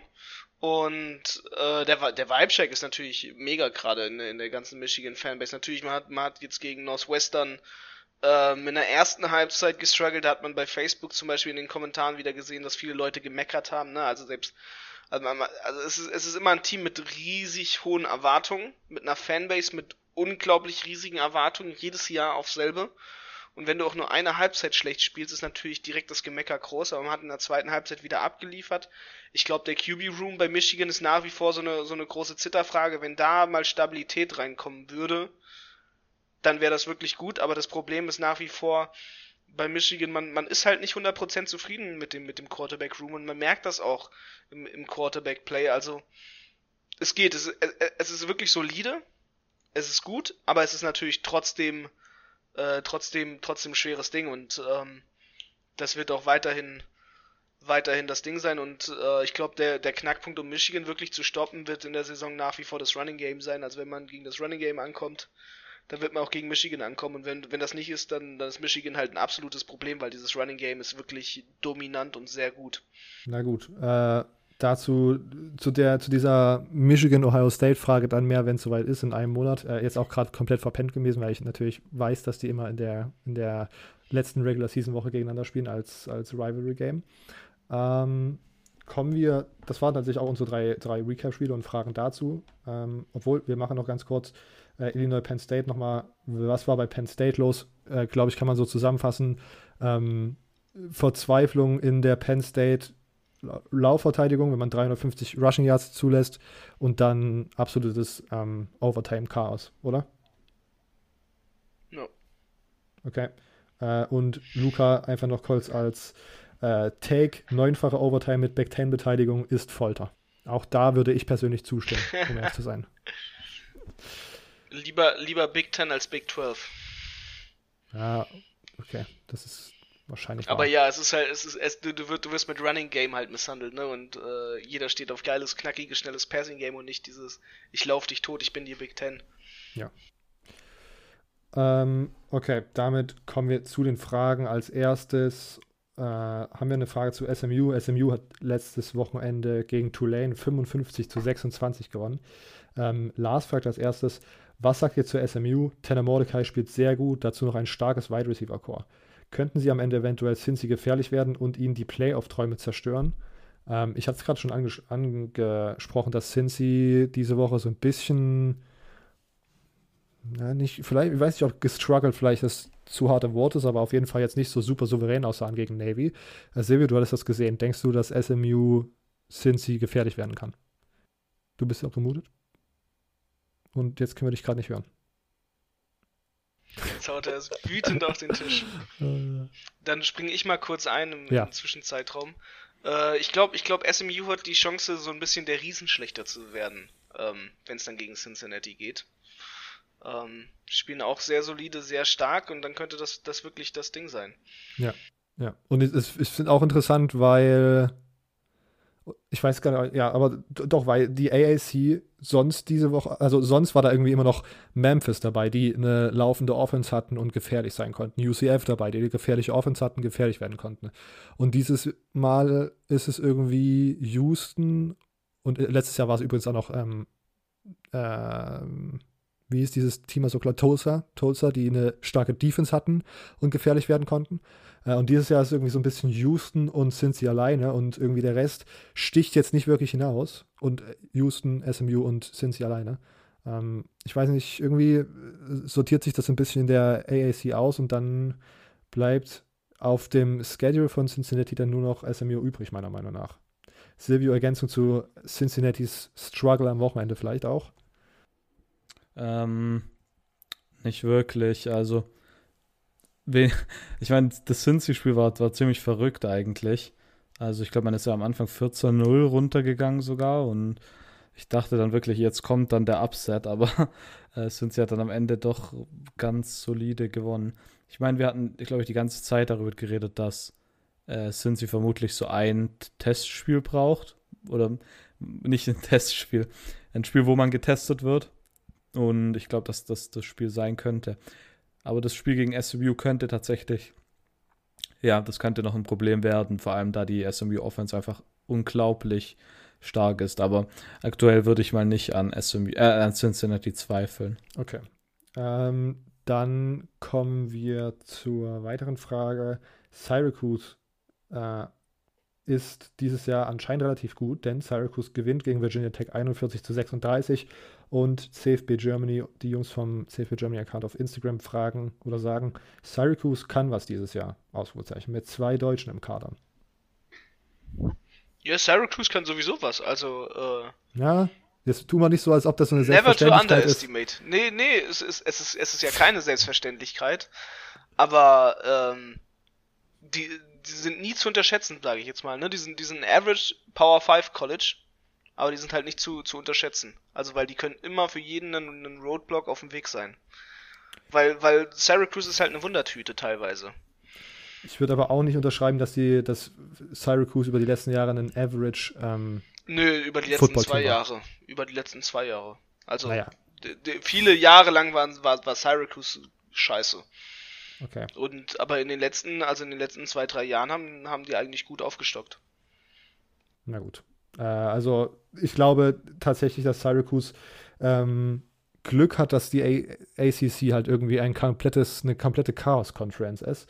Ähm, und man dann halt so, ja, keine Ahnung, so Spiele knapp gewinnen kann. Und man hat dieses Jahr diesen äh, sehr, sehr guten Running Back, mir fällt der Name gerade nicht ein, dem man halt einfach den Ball gibt und der dir halt einfach jedes Spiel im Grunde 200 Rushing Yards äh, gegen jedes ACC-Team zaubert. Und deswegen sieht dann am Ende, sehen die Scores von Syracuse am Ende auch einfach sehr, sehr gut aus. Ähm, und auch bei den Niederlagen sind die zum Beispiel dann immer relativ knapp. Aber ich will mir nicht, ich will eigentlich nicht sagen, dass Syracuse ein sehr gutes Team ist. Ich glaube, die Umstände machen den Rekord und machen das Team. Man hat wieder, so wie bei diesen zwei, was waren es, Eric Dungy-Jahre, wo man Eric Dungy als Quarterback hatte und der dann tatsächlich ganz gut gespielt hat und wo man dann auf einmal mal zehn Siege oder so geholt hat.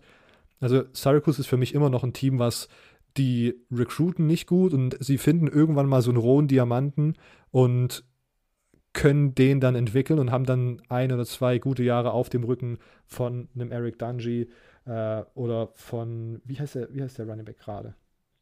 Der heißt Sean Tucker. Sean Tucker, genau. Äh, oder von jemandem wie Sean Tucker, der halt dir einfach sozusagen alles kaputt läuft. Garrett Schrader hat man jetzt als äh, Transfer Quarterback von Mississippi State geholt, der auch okay spielt, aber keine Ahnung. Uh. Also gegen Virginia Tech hat er abgefahren gespielt.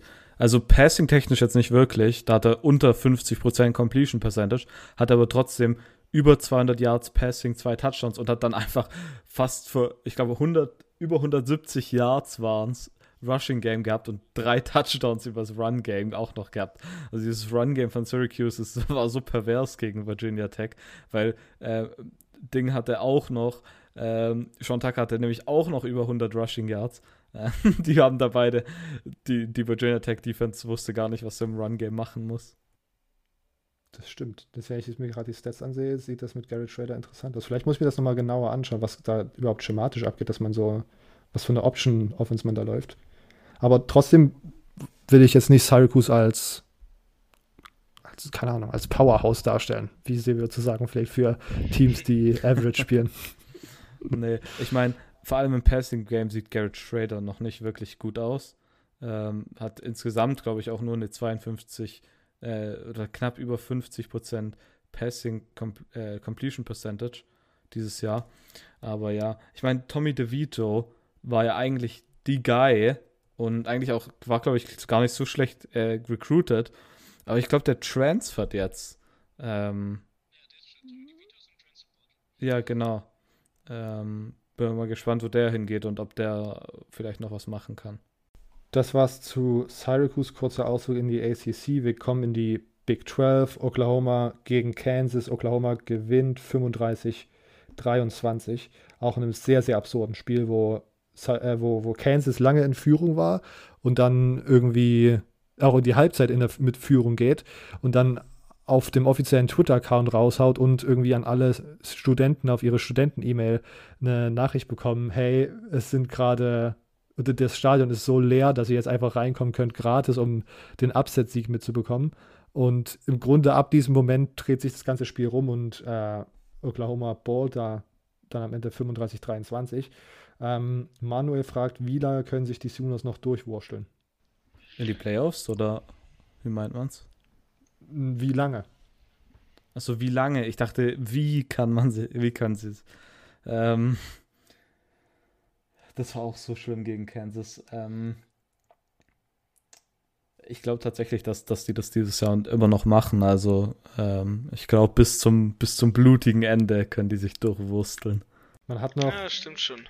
Man hat nächste Woche Texas Tech, dann bei, dann Baylor, Iowa State und Oklahoma State. Sind jetzt alle, am Ende hat man drei knackige, drei, drei knackige Spiele. Also wir werden sehen. Entweder sie gewinnen die drei und kommen in die Playoffs oder sie äh, werden bei einem Team eine Niederlage lassen. Ähm, Nochmal zurück zu Cincinnati, Cincinnati Navy 27-20, Sebi hat es angesprochen, absurdes Game und am Ende gewinnt man. Welches Team bereitet euch nach diesem Sport, welches Team bereitet euch nach diesem Spieltag mehr Kopfzerbrechen? Oklahoma oder Cincinnati? Von Dennis auf Twitter. Ich weiß nicht, Oklahoma eigentlich nicht, weil der Quarterback ist echt äh, tight, den sie jetzt haben. Also. Ja, aber das sah dann, in der ersten Halbzeit jetzt auch nicht. Also das hat ihn in der Ja, also ich glaube, ich glaube, das Team drumherum um Caleb Williams ist das Problem, als dass Caleb Williams mit das Problem ist. Macht das Sinn? Ja. Ja, macht Sinn.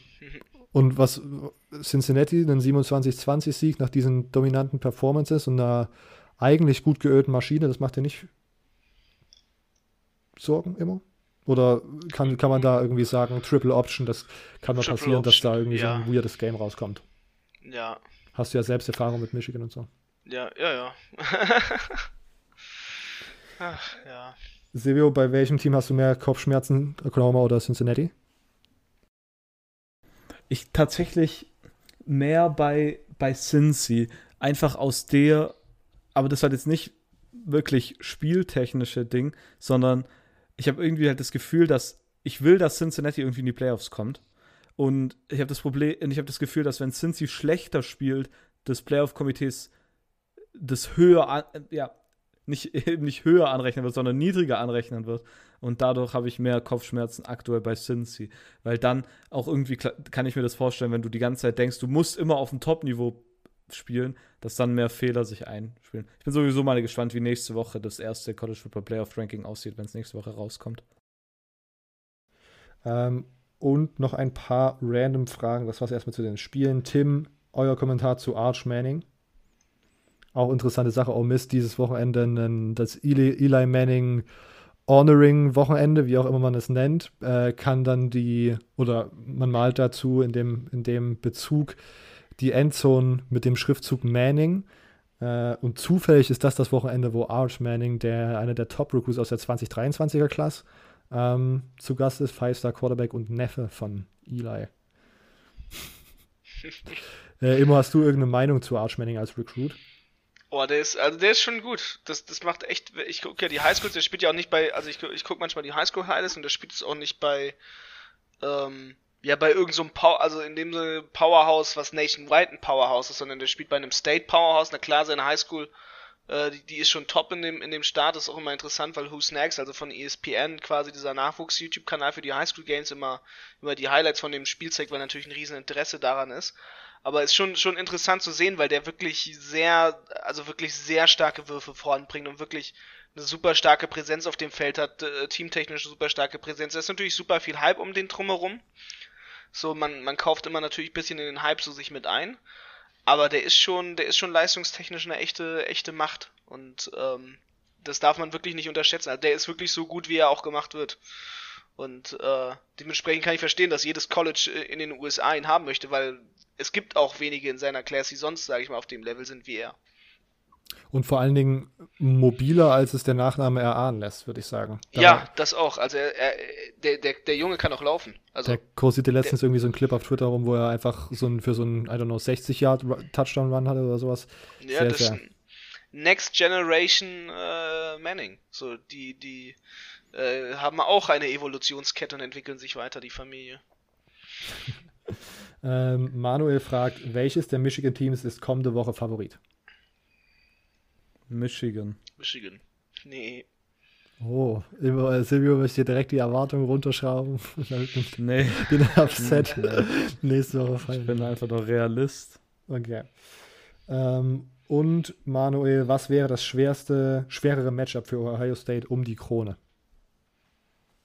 Haben letzte Woche darüber geredet. In der Big Ten West gibt es ein kleines Machtvakuum. Purdue hat jetzt diese Woche verloren gegen Wisconsin. Ja. Mhm. Ähm, also geht das Chaos in dieser Division weiter? Mm, ich glaube immer noch, dass Iowa wahrscheinlich das, das äh, schwierigste Ding wäre, weil die Defense von Iowa einfach immer noch sehr, sehr gut ist. Und ich glaube, das wäre ein richtiger Test für die äh, Ohio State Offense. Ich glaube, das wäre ein Test, den sie auf jeden Fall souverän bestehen würde, wahrscheinlich. Mhm. Aber es wäre wahrscheinlich der größte Test. Ja, ich glaube, den würde ich. Also im Moment haben noch, wir haben letzte Woche drüber gesprochen, Iowa, Minnesota, Wisconsin, Purdue, alle irgendwie weirde Tiebreaker und ha haben, glaube ich, aber alle noch sozusagen die Möglichkeit, die Big Ten West zu gewinnen. Immer von diesen vier Teams, was denkst du, wäre der größte Stolper, potenzielle Stolperstein für Ohio State? Michigan. okay. Ja, aber gut, äh, in einer anderen auf einer anderen Variante ist das auch ein Stolperstein auf den Weg zur Krone, der Big Twin.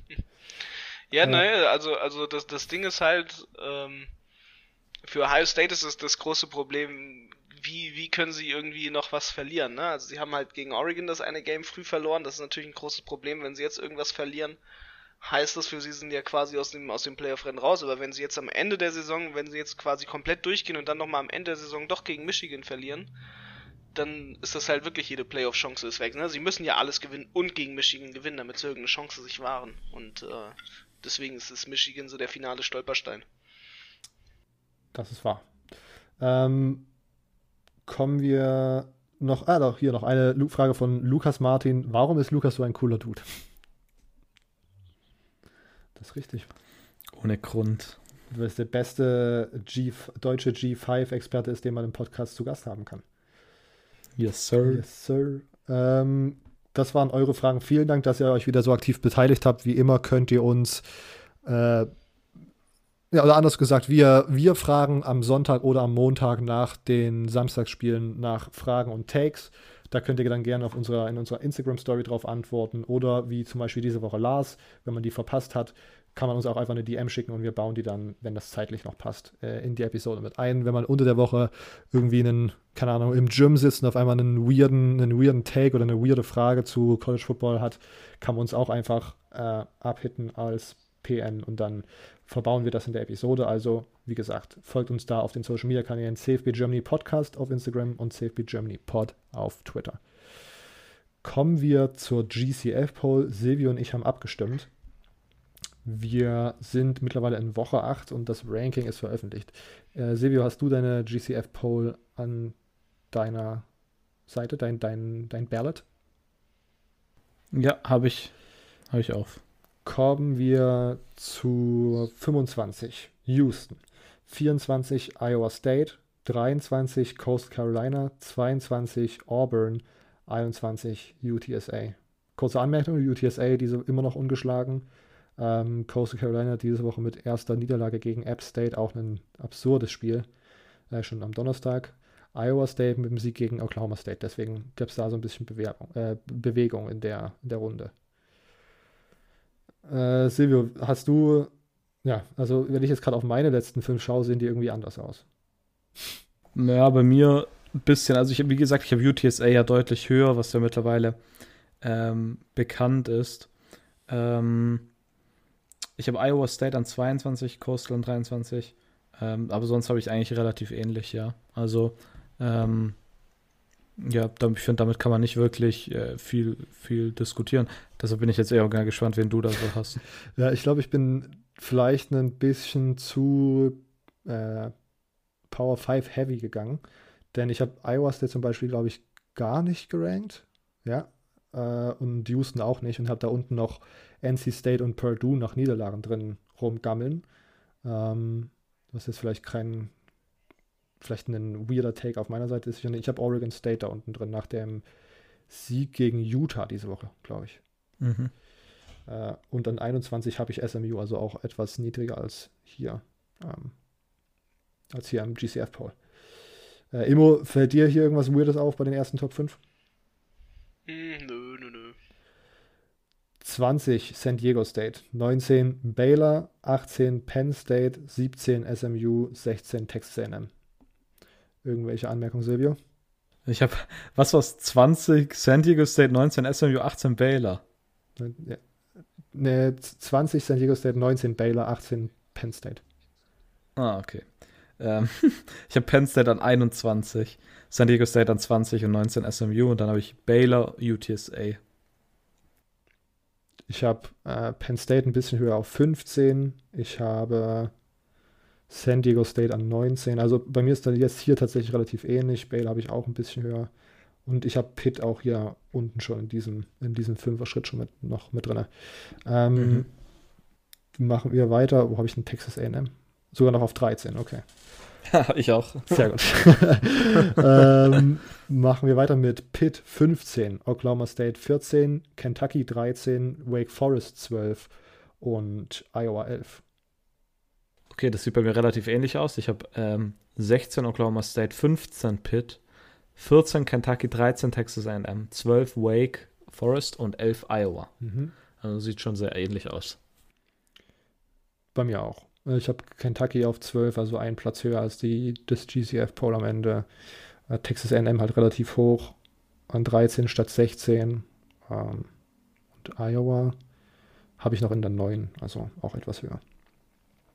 Ähm, Im offiziellen GCF Poll geht es weiter mit 10 Notre Dame, 9 Ole Miss, 8 Oregon, 7 Michigan State, 6 Ohio State. Mhm. Okay. Also ich habe äh, 10 Ole Miss, 9 Notre Dame, 8 Oregon, 7 Michigan State und 6 dann The Team Up North. Nein, Spaß. Nee, The Team Up North kann, kann ich nicht sagen als äh, Michigan State, als East Lansing Guy. East Lansing, das ist nämlich höher, nord nördlicher als, als Ann Arbor. Ähm, ja, aber ich habe Michigan an 6. Habe ich tatsächlich auch. Michigan State an 7 und dann 8 Oregon, so wie hier und ich habe Iowa Ole Miss auf 9 und 10.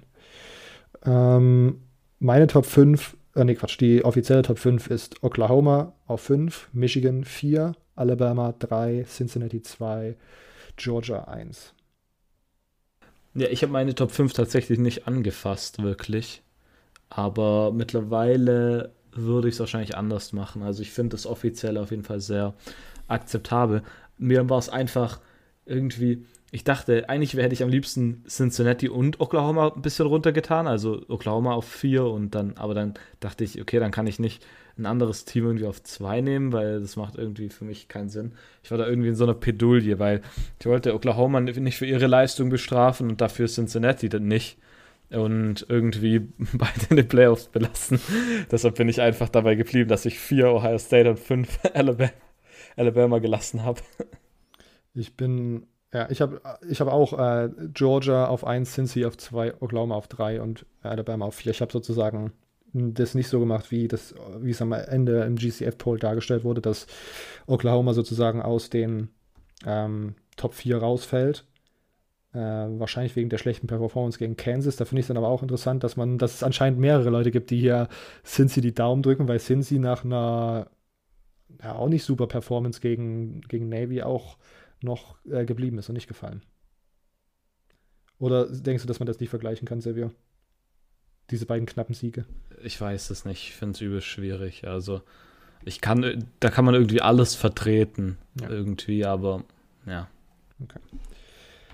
Äh, den GCF-Poll findet ihr auf Instagram mit dem Namen German College Football underscore Poll und auf Twitter at German underscore Poll.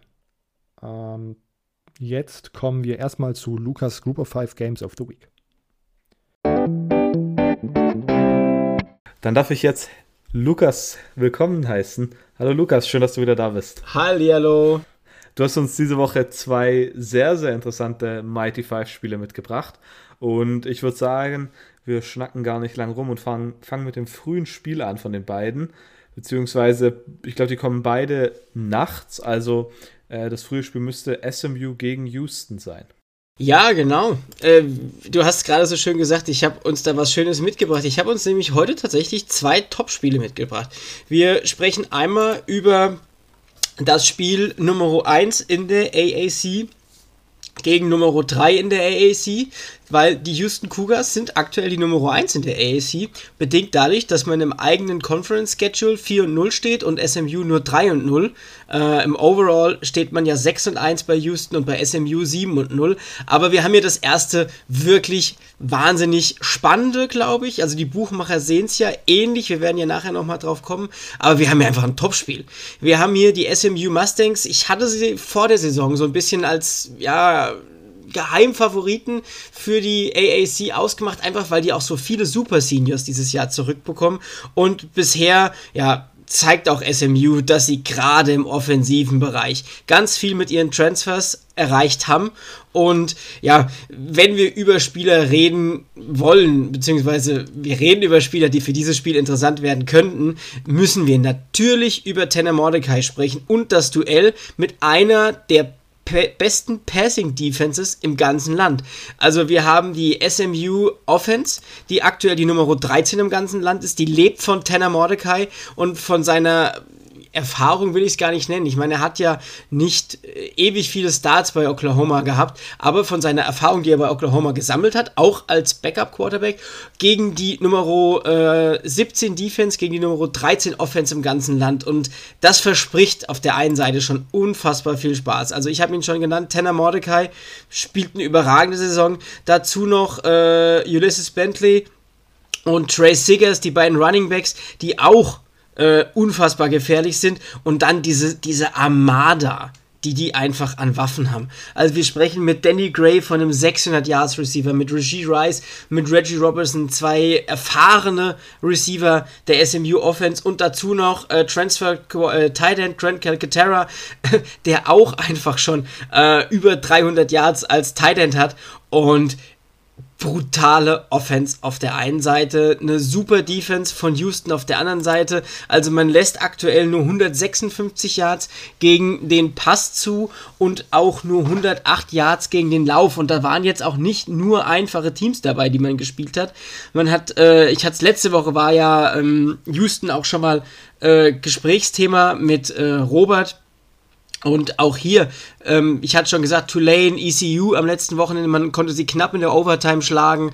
Und auch Houston hat wahnsinnig tolle Spieler, gerade auch auf der offensiven Seite. Also Clayton Tune, der Quarterback, spielt auch eine total solide Saison. Dazu noch Elton McCaskill, der letzte, letzte Woche einiges an Yards draufgepackt hat, mittlerweile auch schon bei neun Touchdowns und über 400 Yards steht.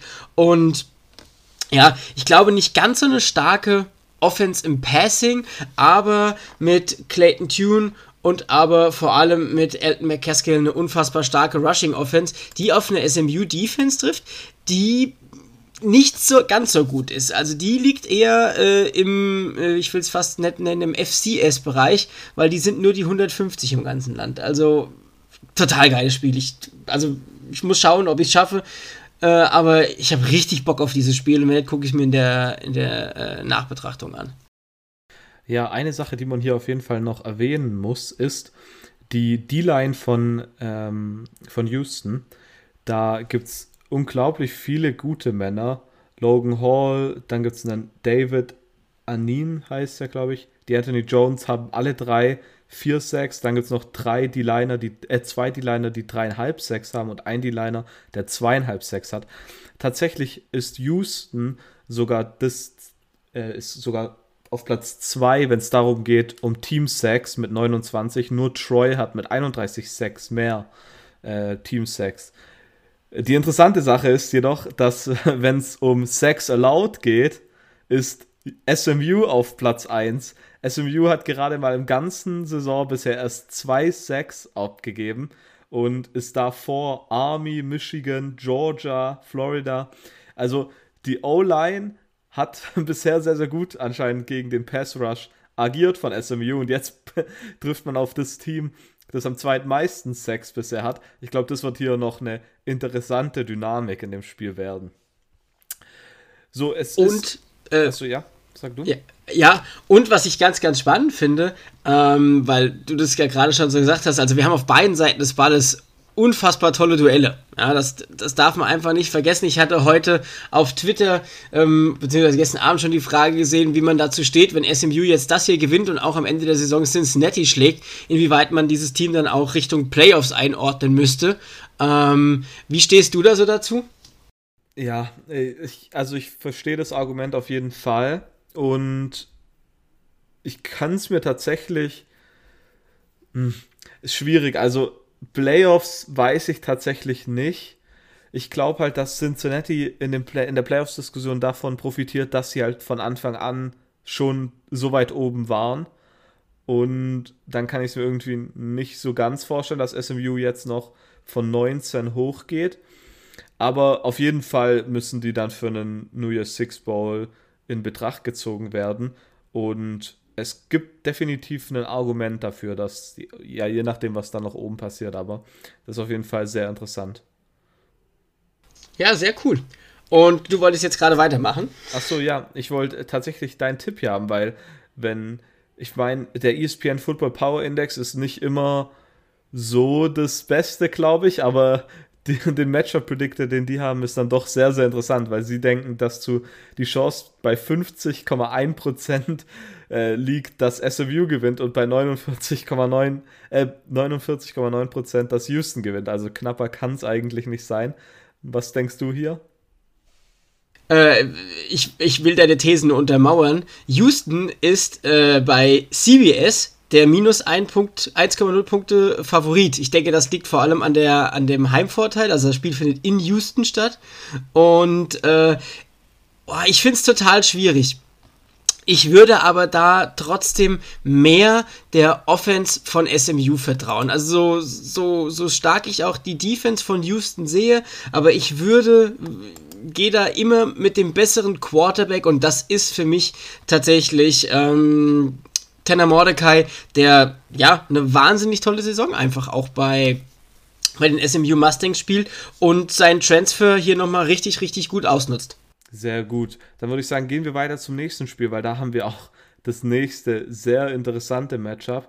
Und zwar die Fresno State Bulldogs gegen San Diego State, die mittlerweile an Nummer 21 gerankt sind und noch immer undefeated sind. Jake Hayner bei Fresno State hat sehr, sehr gut angefangen. Was sagst du von der zu der Partie? Ja, äh, wir, wir sprechen vom nächsten Topspiel und diesmal ist es tatsächlich Platz 1 gegen Platz 2. Ja? Also San Diego State, äh, erster in der Mountain in der, in der Westdivision und die Fresno State Bulldogs Platz 2 in der, in der Westdivision. Und wir treffen hier vor allem auf zwei sehr ausgeglichene Teams. Und ähm, man in dem Sinne ausgeglichen, dass sie beide äh, sehr gut sind, vor allem in der Defensive. Also Fresno State ist da die 57, die San Diego State Aztecs sind da sogar die 26. Da finde ich es ganz spannend. Die hatten letztes Wochenende, das Spiel hatte ich ja mit Robert, glaube ich, auch vorgestellt. Also ich versuche ja immer so ein bisschen. Ähm, so ein bisschen Abwechslung reinzubringen, aber diese Woche haben sie diese zwei Spiele einfach angeboten und ähm, die Aztecs haben letzte Woche gegen Air Force gespielt und da hat der ähm, Defensive Coordinator oder auch der Head Coach, die haben einen ganz schönen gemeinsamen Plan erarbeitet für dieses Spiel, weil man wusste, man bekommt eines der stärksten Rushing Teams im ganzen Land. Und was macht, äh, was machen die Aztecs?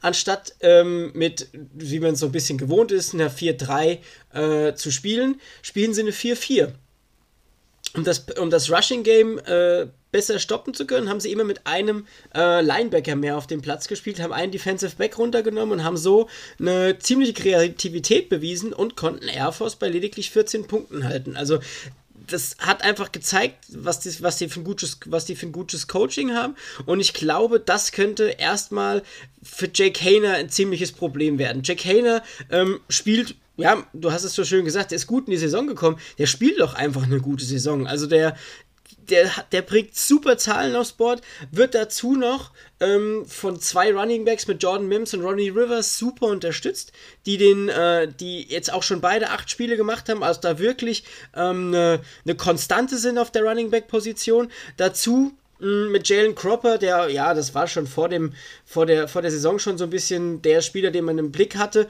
Der legt auch eine unfassbar gute Saison auf.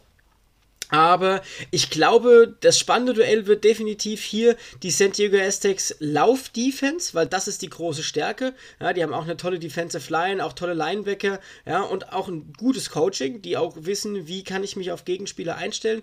Gegen die beiden Running Backs der Fresno State Bulldogs auf der einen Seite und auf der anderen Seite, glaube ich, wird ähm, ja auch für die Defense der Fresno State Bulldogs nicht einfach gegen die San Diego State Aztecs. Jetzt habe ich hoffentlich keinen Mist. Doch, genau.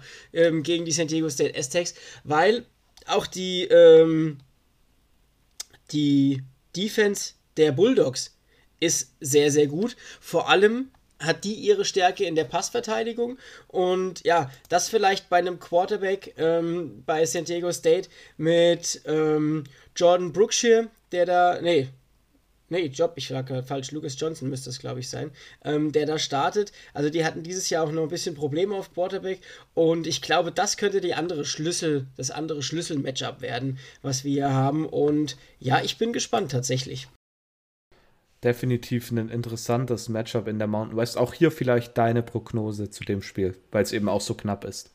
Ja, es ist ja, es ist ja quasi ähnlich knapp. Äh, also, es tut mir leid, ich war kurz eben verwirrt. Es ist Lucas Johnson, der startet bei den San Diego State Aztecs, aber die hatten, die hatten da ein bisschen Trouble auf, äh, auf ähm, Quarterback. Mein Tipp wäre tatsächlich, ich gehe hier wieder mit dem besseren Quarterback und glaube, dass die Aztecs Defense zwar einiges abhalten kann, aber Jake Hayner wird wahrscheinlich hier das Spiel bestimmen können und wird, ja, ähm, seine tolle Performance, auch wie letzte Woche schon gegen Nevada, also gegen Nevada hat man auch nur knapp gewonnen, aber das war ja auch eines der besseren Teams aus der, aus der Mountain West, wird man hier gewinnen. Klasse, dann vielen Dank, Lukas, auch für diese zwei Previews. Ähm, alle Links natürlich zum Mighty Five Podcast und zu Lukas direkt findet ihr wieder in der Beschreibung. Und ich gebe jetzt direkt wieder weiter ab an Robert mit unserem Picken. Vielen Dank wie immer, Lukas, für deine Expertise. Wir kommen jetzt zum Preview slash Pick'em auf ESPN. Wie immer kriegen wir die zehn besten Spiele von ESPN vorgeschlagen und wir tippen gegen die Spread. Silvio, ich habe gehört, bei dir lief es letzte Woche gut. Ja, und wie sogar. Äh, ich bin 7-3 gegangen, was eigentlich nicht übertrieben gut ist, aber es ist tatsächlich das erste Mal, dass ich besser als 500 war. Ähm, ja, also dafür daher kann man damit schon zufrieden sein. Yep. Ich bin back-to-back -back under 500, also bei mir läuft es nicht. Ähm, kommen wir aber diese Woche zu dieser Woche, denn diese Woche ist auf jeden Fall Turnaround Week für mich. Äh, was wahrscheinlich gelogen ist. Wir haben Michigan, Michigan State im 18 Uhr Slot äh, leider auf Fox für deutsche Zuschauer, aber äh, es gibt da ja auch den einen oder anderen Weg. Kommen wir zur Spread, minus 4,5 ist tatsächlich Michigan der Favorit. Es ist ein Matchup 6 gegen 8 laut dem offiziellen AP-Poll. Ähm, Silvio, du darfst anfangen. Ja, Spartans all the way, sage ich mal. Überraschung ähm, an der Stelle. Ja, ähm, die Sache ist, Michigan keine Ahnung, Michigan ist so ein bisschen so ein One, keine Ahnung, Michigan hat irgendwie nur eine Waffe und das ist Blake Corum irgendwie. Kate McNamara kannst du in die Tonne werfen, ähm, zieht überhaupt nichts. Ähm, die Sache ist aber, dass die Michigan State ähm, Defense eigentlich nicht wirklich gut ist. Man lässt im Durchschnitt irgendwie 406 Yards per Play zu, äh, per Game zu. Da, die sind jedoch hauptsächlich ähm, Passing Yards. In der, in der Rushing Defense ist man unter den Top 30.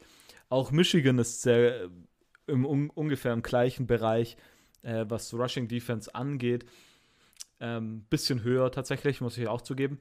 Aber Kenneth Walker ist einfach, äh, wenn du Blake Corum hast und dann denkst du, okay, der ist ziemlich gut und dann hast du Kenneth fucking Walker, der einfach wirklich der beste Running Back dieses Jahr im College Football ist, wenn man Bijan Robinson wahrscheinlich nicht beachtet. Ähm, also wirklich einer der besten. Und ich sag dir, der, der wird äh, der Michigan Defense sowas von die Beine wund laufen. Äh, die werden den ganzen Tag Miss Tackles haben und werden einfach nicht hinterherkommen und am Ende ähm, ja, muss man ähm, Jim Harbour wahrscheinlich aus dem Stadion tragen, weil er, ähm, keine Ahnung, weil, weil, er so erstaunt ist von der, von dem Massaker, das er gerade eben gesehen hat. Also Michigan State all the fucking way. Ähm, das wird ein Beatdown. Wir spielen, no wir spielen auch in East Lansing, oder? Bevor Immo anknüpfen darf? No. Yes, sir. Okay. Immo, bitte. Also Deine ich, Gegenrede. Ähm, ja, meine Gegenrede ist ganz klar, äh, erstmal Blake Corum, way too good. Also ich glaube, man sollte die beiden nicht äh, in dem Sinne in dem Sinne vergleichen. Ich glaube, Blake Corum oh. ist einfach besser als Kenneth, Kenneth Walker. Ähm, no way ich glaube, er, er, er, hat upfront einfach, einfach besseres Blocking und ich glaube, was man, was man nicht unterschätzen darf, ist, Michigan äh, kann sehr gut in der D-Line die Gaps stopfen und das ist, das, das wird ein Nachteil werden für Kenneth Walker, weil der oft durch die Mitte halt läuft, ne, da die Gaps frei gemacht kriegt. Man hat eine super D-Line bei Michigan auf der Seite. Ähm, da, da, wird man aufpassen müssen, was, was, was man da überhaupt durchbringen kann und, und wie man, wie man das voranbringen kann und dementsprechend natürlich äh, Michigan einfach, einfach das deutlich konstantere Team. Ne? Man, hat, man wird hier ein super, super Matchup haben, aber man hat auch äh, nicht zu vergessen, was, was da eigentlich alles an der, in der D-Line und sonst was rumläuft. Und auch zum Beispiel so ein Aiden Hutchinson als, als Defensive End wird ein Riesenfaktor sein. Oder äh, der schottische Linebacker Oyabo von, von Michigan, der wirklich da die Gaps zumacht, der wirklich, der wirklich die Reads richtig setzt und alles initial da reinbringt. Ich glaube, das, das sind große Faktoren, die halt, die halt von, von Michigan das, das Run-Game auf jeden Fall stoppen werden und dementsprechend Michigan uh, all the way, all the way. No chance. ich gehe mit Michigan 4,5 Punkte. Wir haben, ihr habt erwähnt. FU, Robert. Was? FU. Wieso denn das? right choice. Äh, Tough one. oh Gott. Wette auf jeden Fall nachher gegen Florida. Was ist denn hier? Ich gehe mit Michigan plus äh, Michigan State plus 4,5. Du, ja, ja, du hast ja, gesagt, du gehst mit Michigan. Ich habe ich, du hast gesagt, ich gehe mit Michigan. Ich, ich und den viereinhalb. Ich gehe Michigan plus äh, Michigan State plus 4,5. Ja, ich wollte jetzt, die plus. Jetzt, guck, jetzt hat er Angst bekommen. Oh Angst bekommen, dass ich heute heut Nacht noch bei ihm vor der Tür stehe. Ja. Klar. Äh, ich will die 4,5 Punkte mitnehmen, weil die Run-Defenses beide gut sind, weil ihr beide einen guten Running Back habt, weil ich denke, dass das Spiel knapp werden kann, äh, nehme ich die viereinhalb Punkte mit und mit der Erinnerung an die letzten Spiele, wo Michigan State äh, gewonnen hat, obwohl sie der deutliche äh, Underdog waren, äh, fühle ich mich jetzt hier nicht schlecht, die viereinhalb Punkte mitzunehmen. Michigan State plus viereinhalb. Ich habe mich gerade eben gewundert, als dieser Outrage kam, als ob Silvio auf einmal nicht will, dass ich dafür bin, weil ich so schlecht im Tippen bin, dass das dann eh nicht kommt. Und dass ich in diesem Time-Twist bin, aber okay. Es war nur ein Sprachfehler meinerseits, es tut mir leid. Ähm, wir gehen weiter, wir bleiben 18 Uhr. Äh, das ABC-Spiel, da könnte ich mir tatsächlich vorstellen, dass das äh, auf RAN läuft. Texas gegen Baylor, Texas unranked, Baylor auf 16 und Baylor ist der zweieinhalb Punkte Favorit. Immo. Ich gehe mit Texas. Okay. Soll, soll ich es noch begründen? Oder, du, du darfst gerne ein bisschen mehr Background-Infos geben, wenn du ein paar Background-Infos hast, ja. Bijan Robinson. Robinson. Okay. So. Ja, äh, einfach deswegen. Ich habe ich hab ein gutes Bauchgefühl. Äh, ich glaube, das ist so ein, so ein schönes Texas Derby. Da sind die Longhorns doch mal äh, besser, als man denkt. Hm. Ich sehe eine gute Chance. Ja, aber auf der anderen Seite haben wir, haben die äh, Longhorns BJ Robertson schon die ganze Saison und sie stehen trotzdem 4-3. Ich gehe mit Baylor minus zweieinhalb. Ähm, die Total Defense ist von Baylor um einiges besser als bei Texas. Äh, offensiv ist Baylor auch ein bisschen besser als Texas. Ähm, ich kann mir vorstellen, dass das so eine, dass das so eine Bijan Robinson Show wird. Auf der anderen Seite scheint Baylor mir als ganzes Team aber irgendwie gerade besser zu funktionieren als Texas, die durch die Saison irgendwie ein bisschen durchstolpern und so irgendwie, I don't know. Man kann sich wahrscheinlich rausreden mit, das die erste Saison äh, von Sark, aber äh, irgendwie gefällt mir das nicht so richtig, was man da hat. Vor allen Dingen irgendwie oh, defensiv bei den Total Yards ist man auf Rang 114 oder so und ich weiß nicht, ob das dann am Ende reicht. Und da vertraue ich einfach der Baylor Defense ein bisschen mehr einen Stopp mehr zu machen am Ende, um zu gewinnen. Und da nehme ich, äh, gehe ich mit minus zweieinhalb Baylor. Silvio. Ja, ich habe tatsächlich am Anfang hier Richtung Texas tendiert, aber nach der Leistung letzte Woche gegen BYU, das sah wirklich sehr, sehr gut aus von Baylor. Und ich glaube, die Texas Defense hat noch immer ein paar Probleme. Und die, die Baylor Offense ist sehr ausgewogen mit Smith als Running Back und Buchanan, Gary Buchanan als Quarterback. Also ich glaube wirklich, dass, dass Baylor das machen kann. Ich glaube, wichtig wird halt sein, dass man natürlich Bijan Robinson stoppt und dass man, ich glaube, Xavier Worthy heißt er, irgendwie im Rahmen hält. Äh, weil dann hat Casey Thompson wahrscheinlich mehr Probleme. Und ich glaube, das kann man machen. Okay. Ähm, kommen wir zum nächsten Spiel. Wir gehen in die Big Ten, bleiben aber bei 18 Uhr. Iowa gegen Wisconsin. Iowa ist auf Nummer 9 und steht bei mittlerweile 5-1. Wisconsin unranked 4-3 und Wisconsin ist der zweieinhalb Punkte Favorit. Äh, mehr Chaos in der Big Ten West. Silvio. Ist natürlich ein wichtiges, sehr, sehr wichtiges Spiel. Ich glaube aber aus den Gründen, wo ich gesagt habe, dass ich glaube, dass Iowa ein Problem für Ohio State oder der größte Test für Ohio State sein könnte. Ähm, aus denselben Gründen glaube ich, dass Iowa hier gegen Wisconsin gewinnen kann. Und äh, Wisconsin ja, sah jetzt in dem letzten Spiel natürlich gegen Purdue gut aus, aber generell finde ich Iowa deutlich besser. Aber ich finde es schon wieder weird, dass Wisconsin hier der Favorite ist. Ja, ich verstehe es auch nicht, um ehrlich zu sein. Äh, ich glaube, ich gehe mit Wisconsin und irgendwie der Energie, die sie aus Purdue mitnehmen, aber habe hier auch einfach gerade überhaupt kein Gefühl für dieses Spiel. Das ist so ein wieder so weird, Emo. Ich gehe mit Iowa. Okay.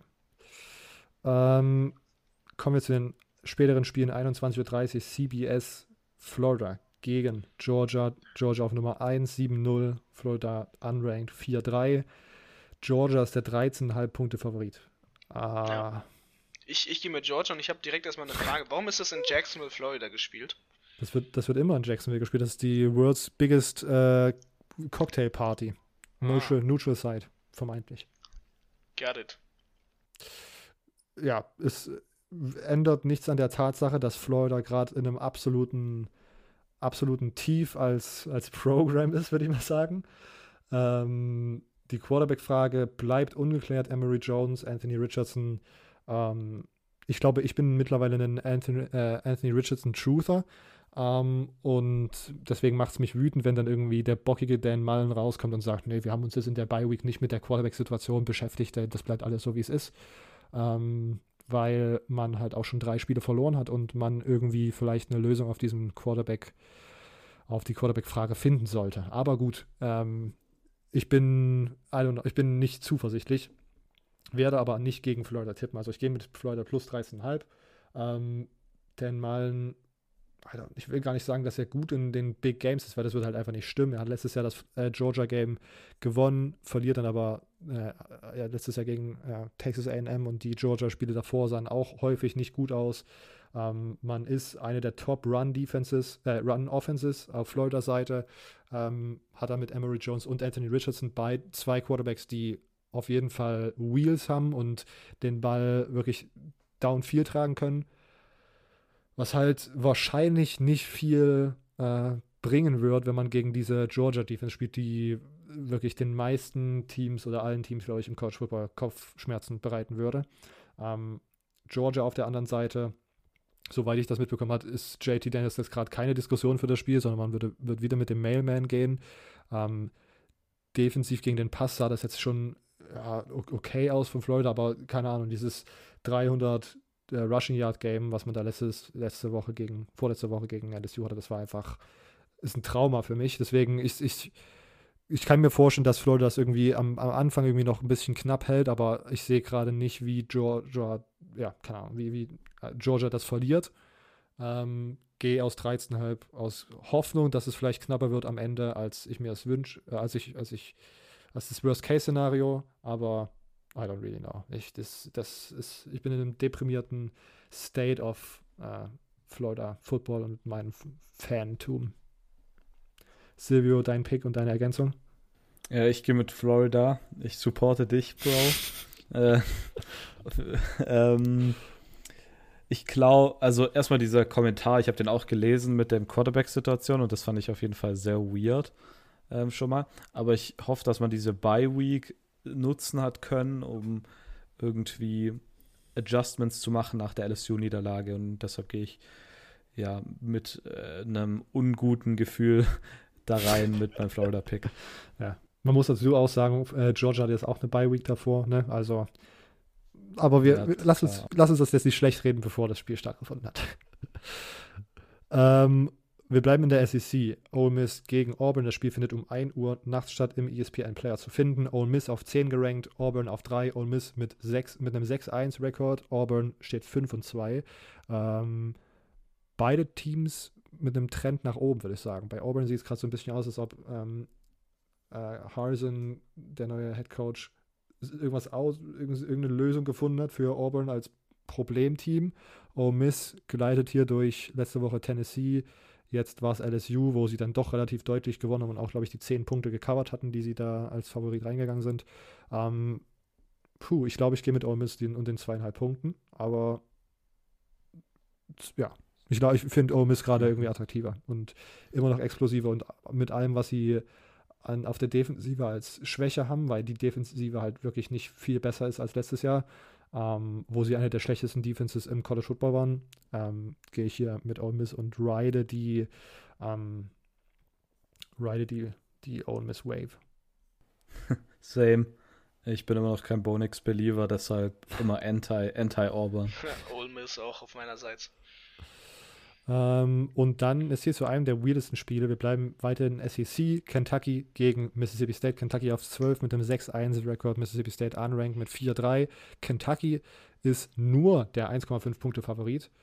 Ähm, sehen wir hier den Upset kommen, Jungs? Uff. Nö. Aber ich finde die Sachen immer weird, wenn die Spreads so eng sind dann macht es für mich absolut keinen Sinn und dann sollte man die Spiele eigentlich nicht tippen, aber Kentucky sieht zu fein aus hier. Ja, ich gehe auch mit Kentucky. Ja, auch, Kentucky. Auch wenn ich hier Bauchschmerzen habe, weil das irgendwie hm. wieder so ein weirdes Spiel sein kann. Ähm, SMU gegen Houston, der, ähm, ja, das könnte sozusagen der Showdown sein für den zweiten Platz in der ACC oder, oder ein wichtiges Spiel. AAC. Darum, AAC, natürlich äh, wenn es darum geht, wer gegen Cincinnati im Championship Game antritt. SMU auf 15 gerankt, immer noch ungeschlagen mit 7-0. Houston hat diese, ähm, hat diese Texas Tech Niederlage äh, und Houston ist der 1,5 Punkte Favorit. Immo. Äh. Darf als erstes. Ich sehe ich seh SMU vorne. Ich glaube, äh, die haben die höheren Chancen, eventuell der Riesenschlechter äh, zu werden und Cincinnati Angst zu machen. Okay. Wieder eine weirde Spread, Silvio?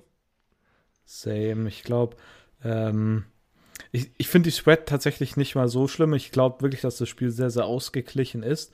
Wir haben ja einen, ähm, einen Matchup zwischen zwei, ja, relativ okayen Quarterbacks, kann man sagen. Also wirklich sehr akzeptabel. Äh, mit Clayton Tune für die, ich glaube, der ist Tune für die Houston Cougars und ähm, Mordecai für die SMU Mustangs. Ähm, aber ich glaube, also ich glaube erstmal, ich glaube tatsächlich, dass das Over-Under viel zu niedrig ist, auch bei 62. Ich glaube, hier Punkt, wird es Punkte hageln ähm, und ich gehe auch mit SMU das finde ich interessant, weil Houston dieses Jahr, da habe ich, glaube ich, vor zwei Wochen oder letzte Woche, ja, vor zwei Wochen äh, mit Lukas drüber geredet, dass Houston überraschend gut Defense spielt. Also wenn ich immer an Houston gedacht habe in den letzten Jahren, habe ich immer eher an gute Offense gedacht als an gute Defense als an alles andere. Aber was defensiv da stattfindet, das könnte vielleicht ein Grund sein, dass das ähm, Over-Under so niedrig angesetzt wird. Aber. Ja. Das, dieser, ja, die stimmt. Ich meine, äh, Houston lässt pro Spiel ungefähr 277 Yards per, äh, per Game zu. Mhm. Also 277 Yards. Ähm, SMU auf der anderen Seite lässt fast 400 Yards per Game zu. Aber die SMU Offense ist einfach abgefahren mit 500 Yards per Game. Ich glaube tatsächlich, dass die SMU Offense da halt ein bisschen zu viel sein könnte. Ja, das glaube ich auch. Vor allen Dingen, weil wir vor zwei Wochen nochmal auf den Schedule geschaut haben und diese Stats von Houston halt auch noch ein bisschen inflated waren, weil man am Anfang halt einen relativ schwachen Schedule gespielt hat. Ich bin auch bei SMU plus 1,5.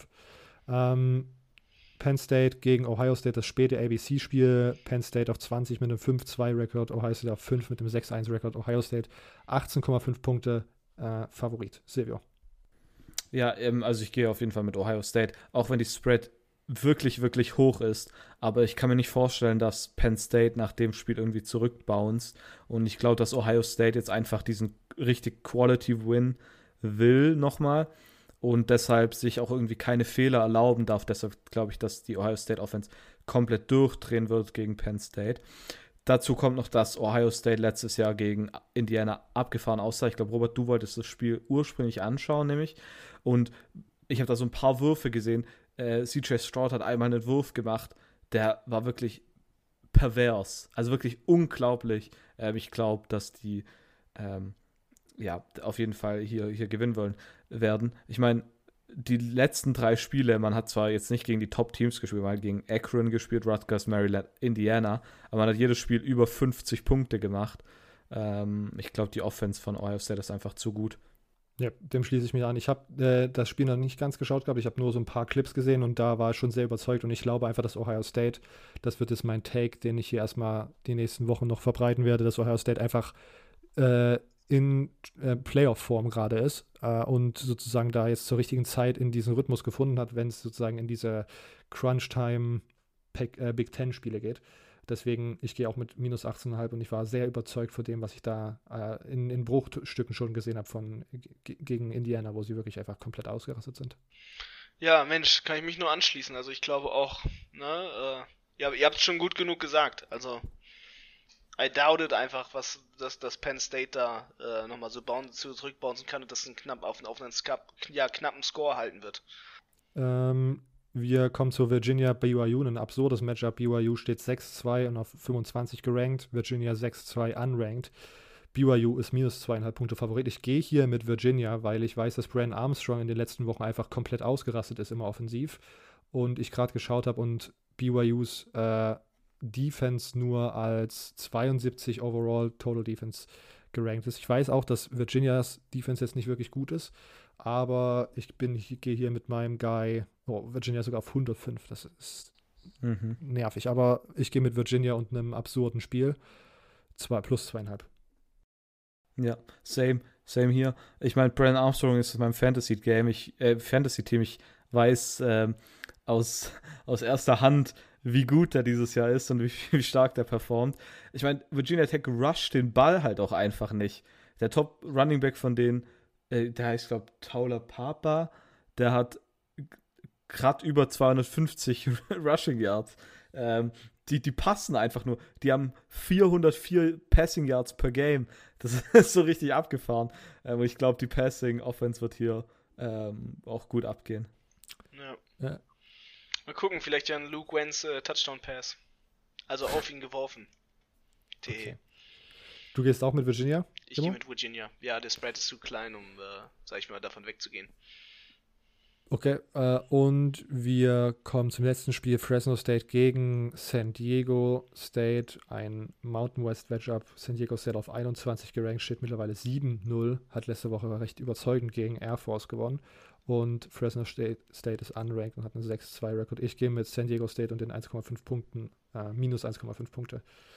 Äh, weil dieses Spiel letzte Woche mir nochmal verdeutlicht hat, wie gut San Diego State ist oder wie souverän die diese Spiele gewinnen können. Nicht mit großem Abstand, aber mit guter Defense-Leistung und einfach einer rollenden Prozedur in der Offense. Deswegen San Diego State minus 1,5. Ja, ich glaube, äh, gegenteilig. Ich glaube Fresno State, ich habe einfach ein bisschen, äh, ich will einfach ein bisschen mit Glück picken. Ja. Okay. Ja. Ich, ich gehe auch mit Fresno State tatsächlich. Ähm, San Diego State macht das dieses Jahr sehr, sehr gut, muss man sagen. Auch der Sieg gegen Air Force. Die Spiele waren aber, die letzten beiden Spiele waren relativ knapp und vor allem dieses Spiel at San Jose State, wo man die Double Overtime musste. Ich habe San Jose State gegen UNLV gesehen und das Team ist so ab, abgefahren schlecht dieses Jahr, warum auch immer. Also das war wirklich richtig bad. Deshalb ähm, verwundert mich das. Und ich gehe mit Fresno State. Jake Hayner hat am Anfang von der Saison sehr, sehr stark gespielt, hat da sogar in den ersten Spielen irgendwie Heisman-Hype bekommen. Ähm, und ich vertraue da in Jake Hayner, der am, drei, am drittmeisten Passing Yards bisher diese Saison hat. Wir müssen jetzt als Tiebreaker Michigan und Michigan State die Gesamtpunktzahl tippen. Ähm, vielleicht als Orientierung, das Over-Under liegt bei 50,5 Punkten. Ähm, Immo, du darfst als erstes. Puh, ähm, how many total scores? Äh, also ich glaube, Michigan gewinnt, gewinnt erstmal zu 0, also ich glaube äh, 40, 40, 0. Ich gehe mit leicht unter dem Over-Under mit 45. Ich glaube, die, die Run-Defenses werden da ihren Teil machen, aber es wird jetzt nicht ein komplett punkteloses Spiel, wie man es in manchen Big Ten-Games erwarten kann. Ja, doch, ich glaube, dass es so ein richtiges Big Ten-Game wird und gehe mit 34 Punkten. Okay. Damit sind auch, ist unser Natürlich alle auf Seiten von Michigan State. 34 zu 0, meinst du? Yes, sir. Yes, sir. ähm, damit sind auch diese Picks gemacht. Ähm, Jungs, habt ihr noch irgendwas zu ergänzen oder wollen wir es abrappen? Nobi dope. Äh, Michigan sucks. Guter Witz. Haha, haben wir alle gelacht. Äh, ja, das war's. Gut, ähm, dann vielen Dank, dass ihr uns diese Woche zugehört habt, liebe Zuhörer und Zuhörerinnen. Wenn ihr uns weiterhelfen wollt, folgt uns auf Instagram und Twitter, CFB Germany Podcast auf Instagram, CFB Germany Pod auf Twitter. Da sind auch alle Informationen, wie ihr uns helfen könnt. Auf unserer Website steht zum Beispiel, dass ihr uns äh, eine Apple Podcast Rezension geben könnt, wenn ihr Apple-Geräte habt, dass ihr uns äh, mündlich weiterempfehlen könnt zu, an Freunde, Freundinnen, die sich für Football, College Football interessieren und dass ihr uns monetär unterstützen könnt. Alle Infos dazu auf dieser Website, die bei den Social Media Accounts verlinkt ist. Ähm, sonst kann man hier das vielleicht nochmal anteasern. Ihr, ihr, werdet mich diese Woche, wenn alles gut läuft, bei Horns and Horses hören. Also schaut auch bei unseren Freunden da vorbei. Alles in der Episodenbeschreibung verlinkt. Ihr hört uns nächste Woche Mittwoch wieder. Bis dahin. Ciao.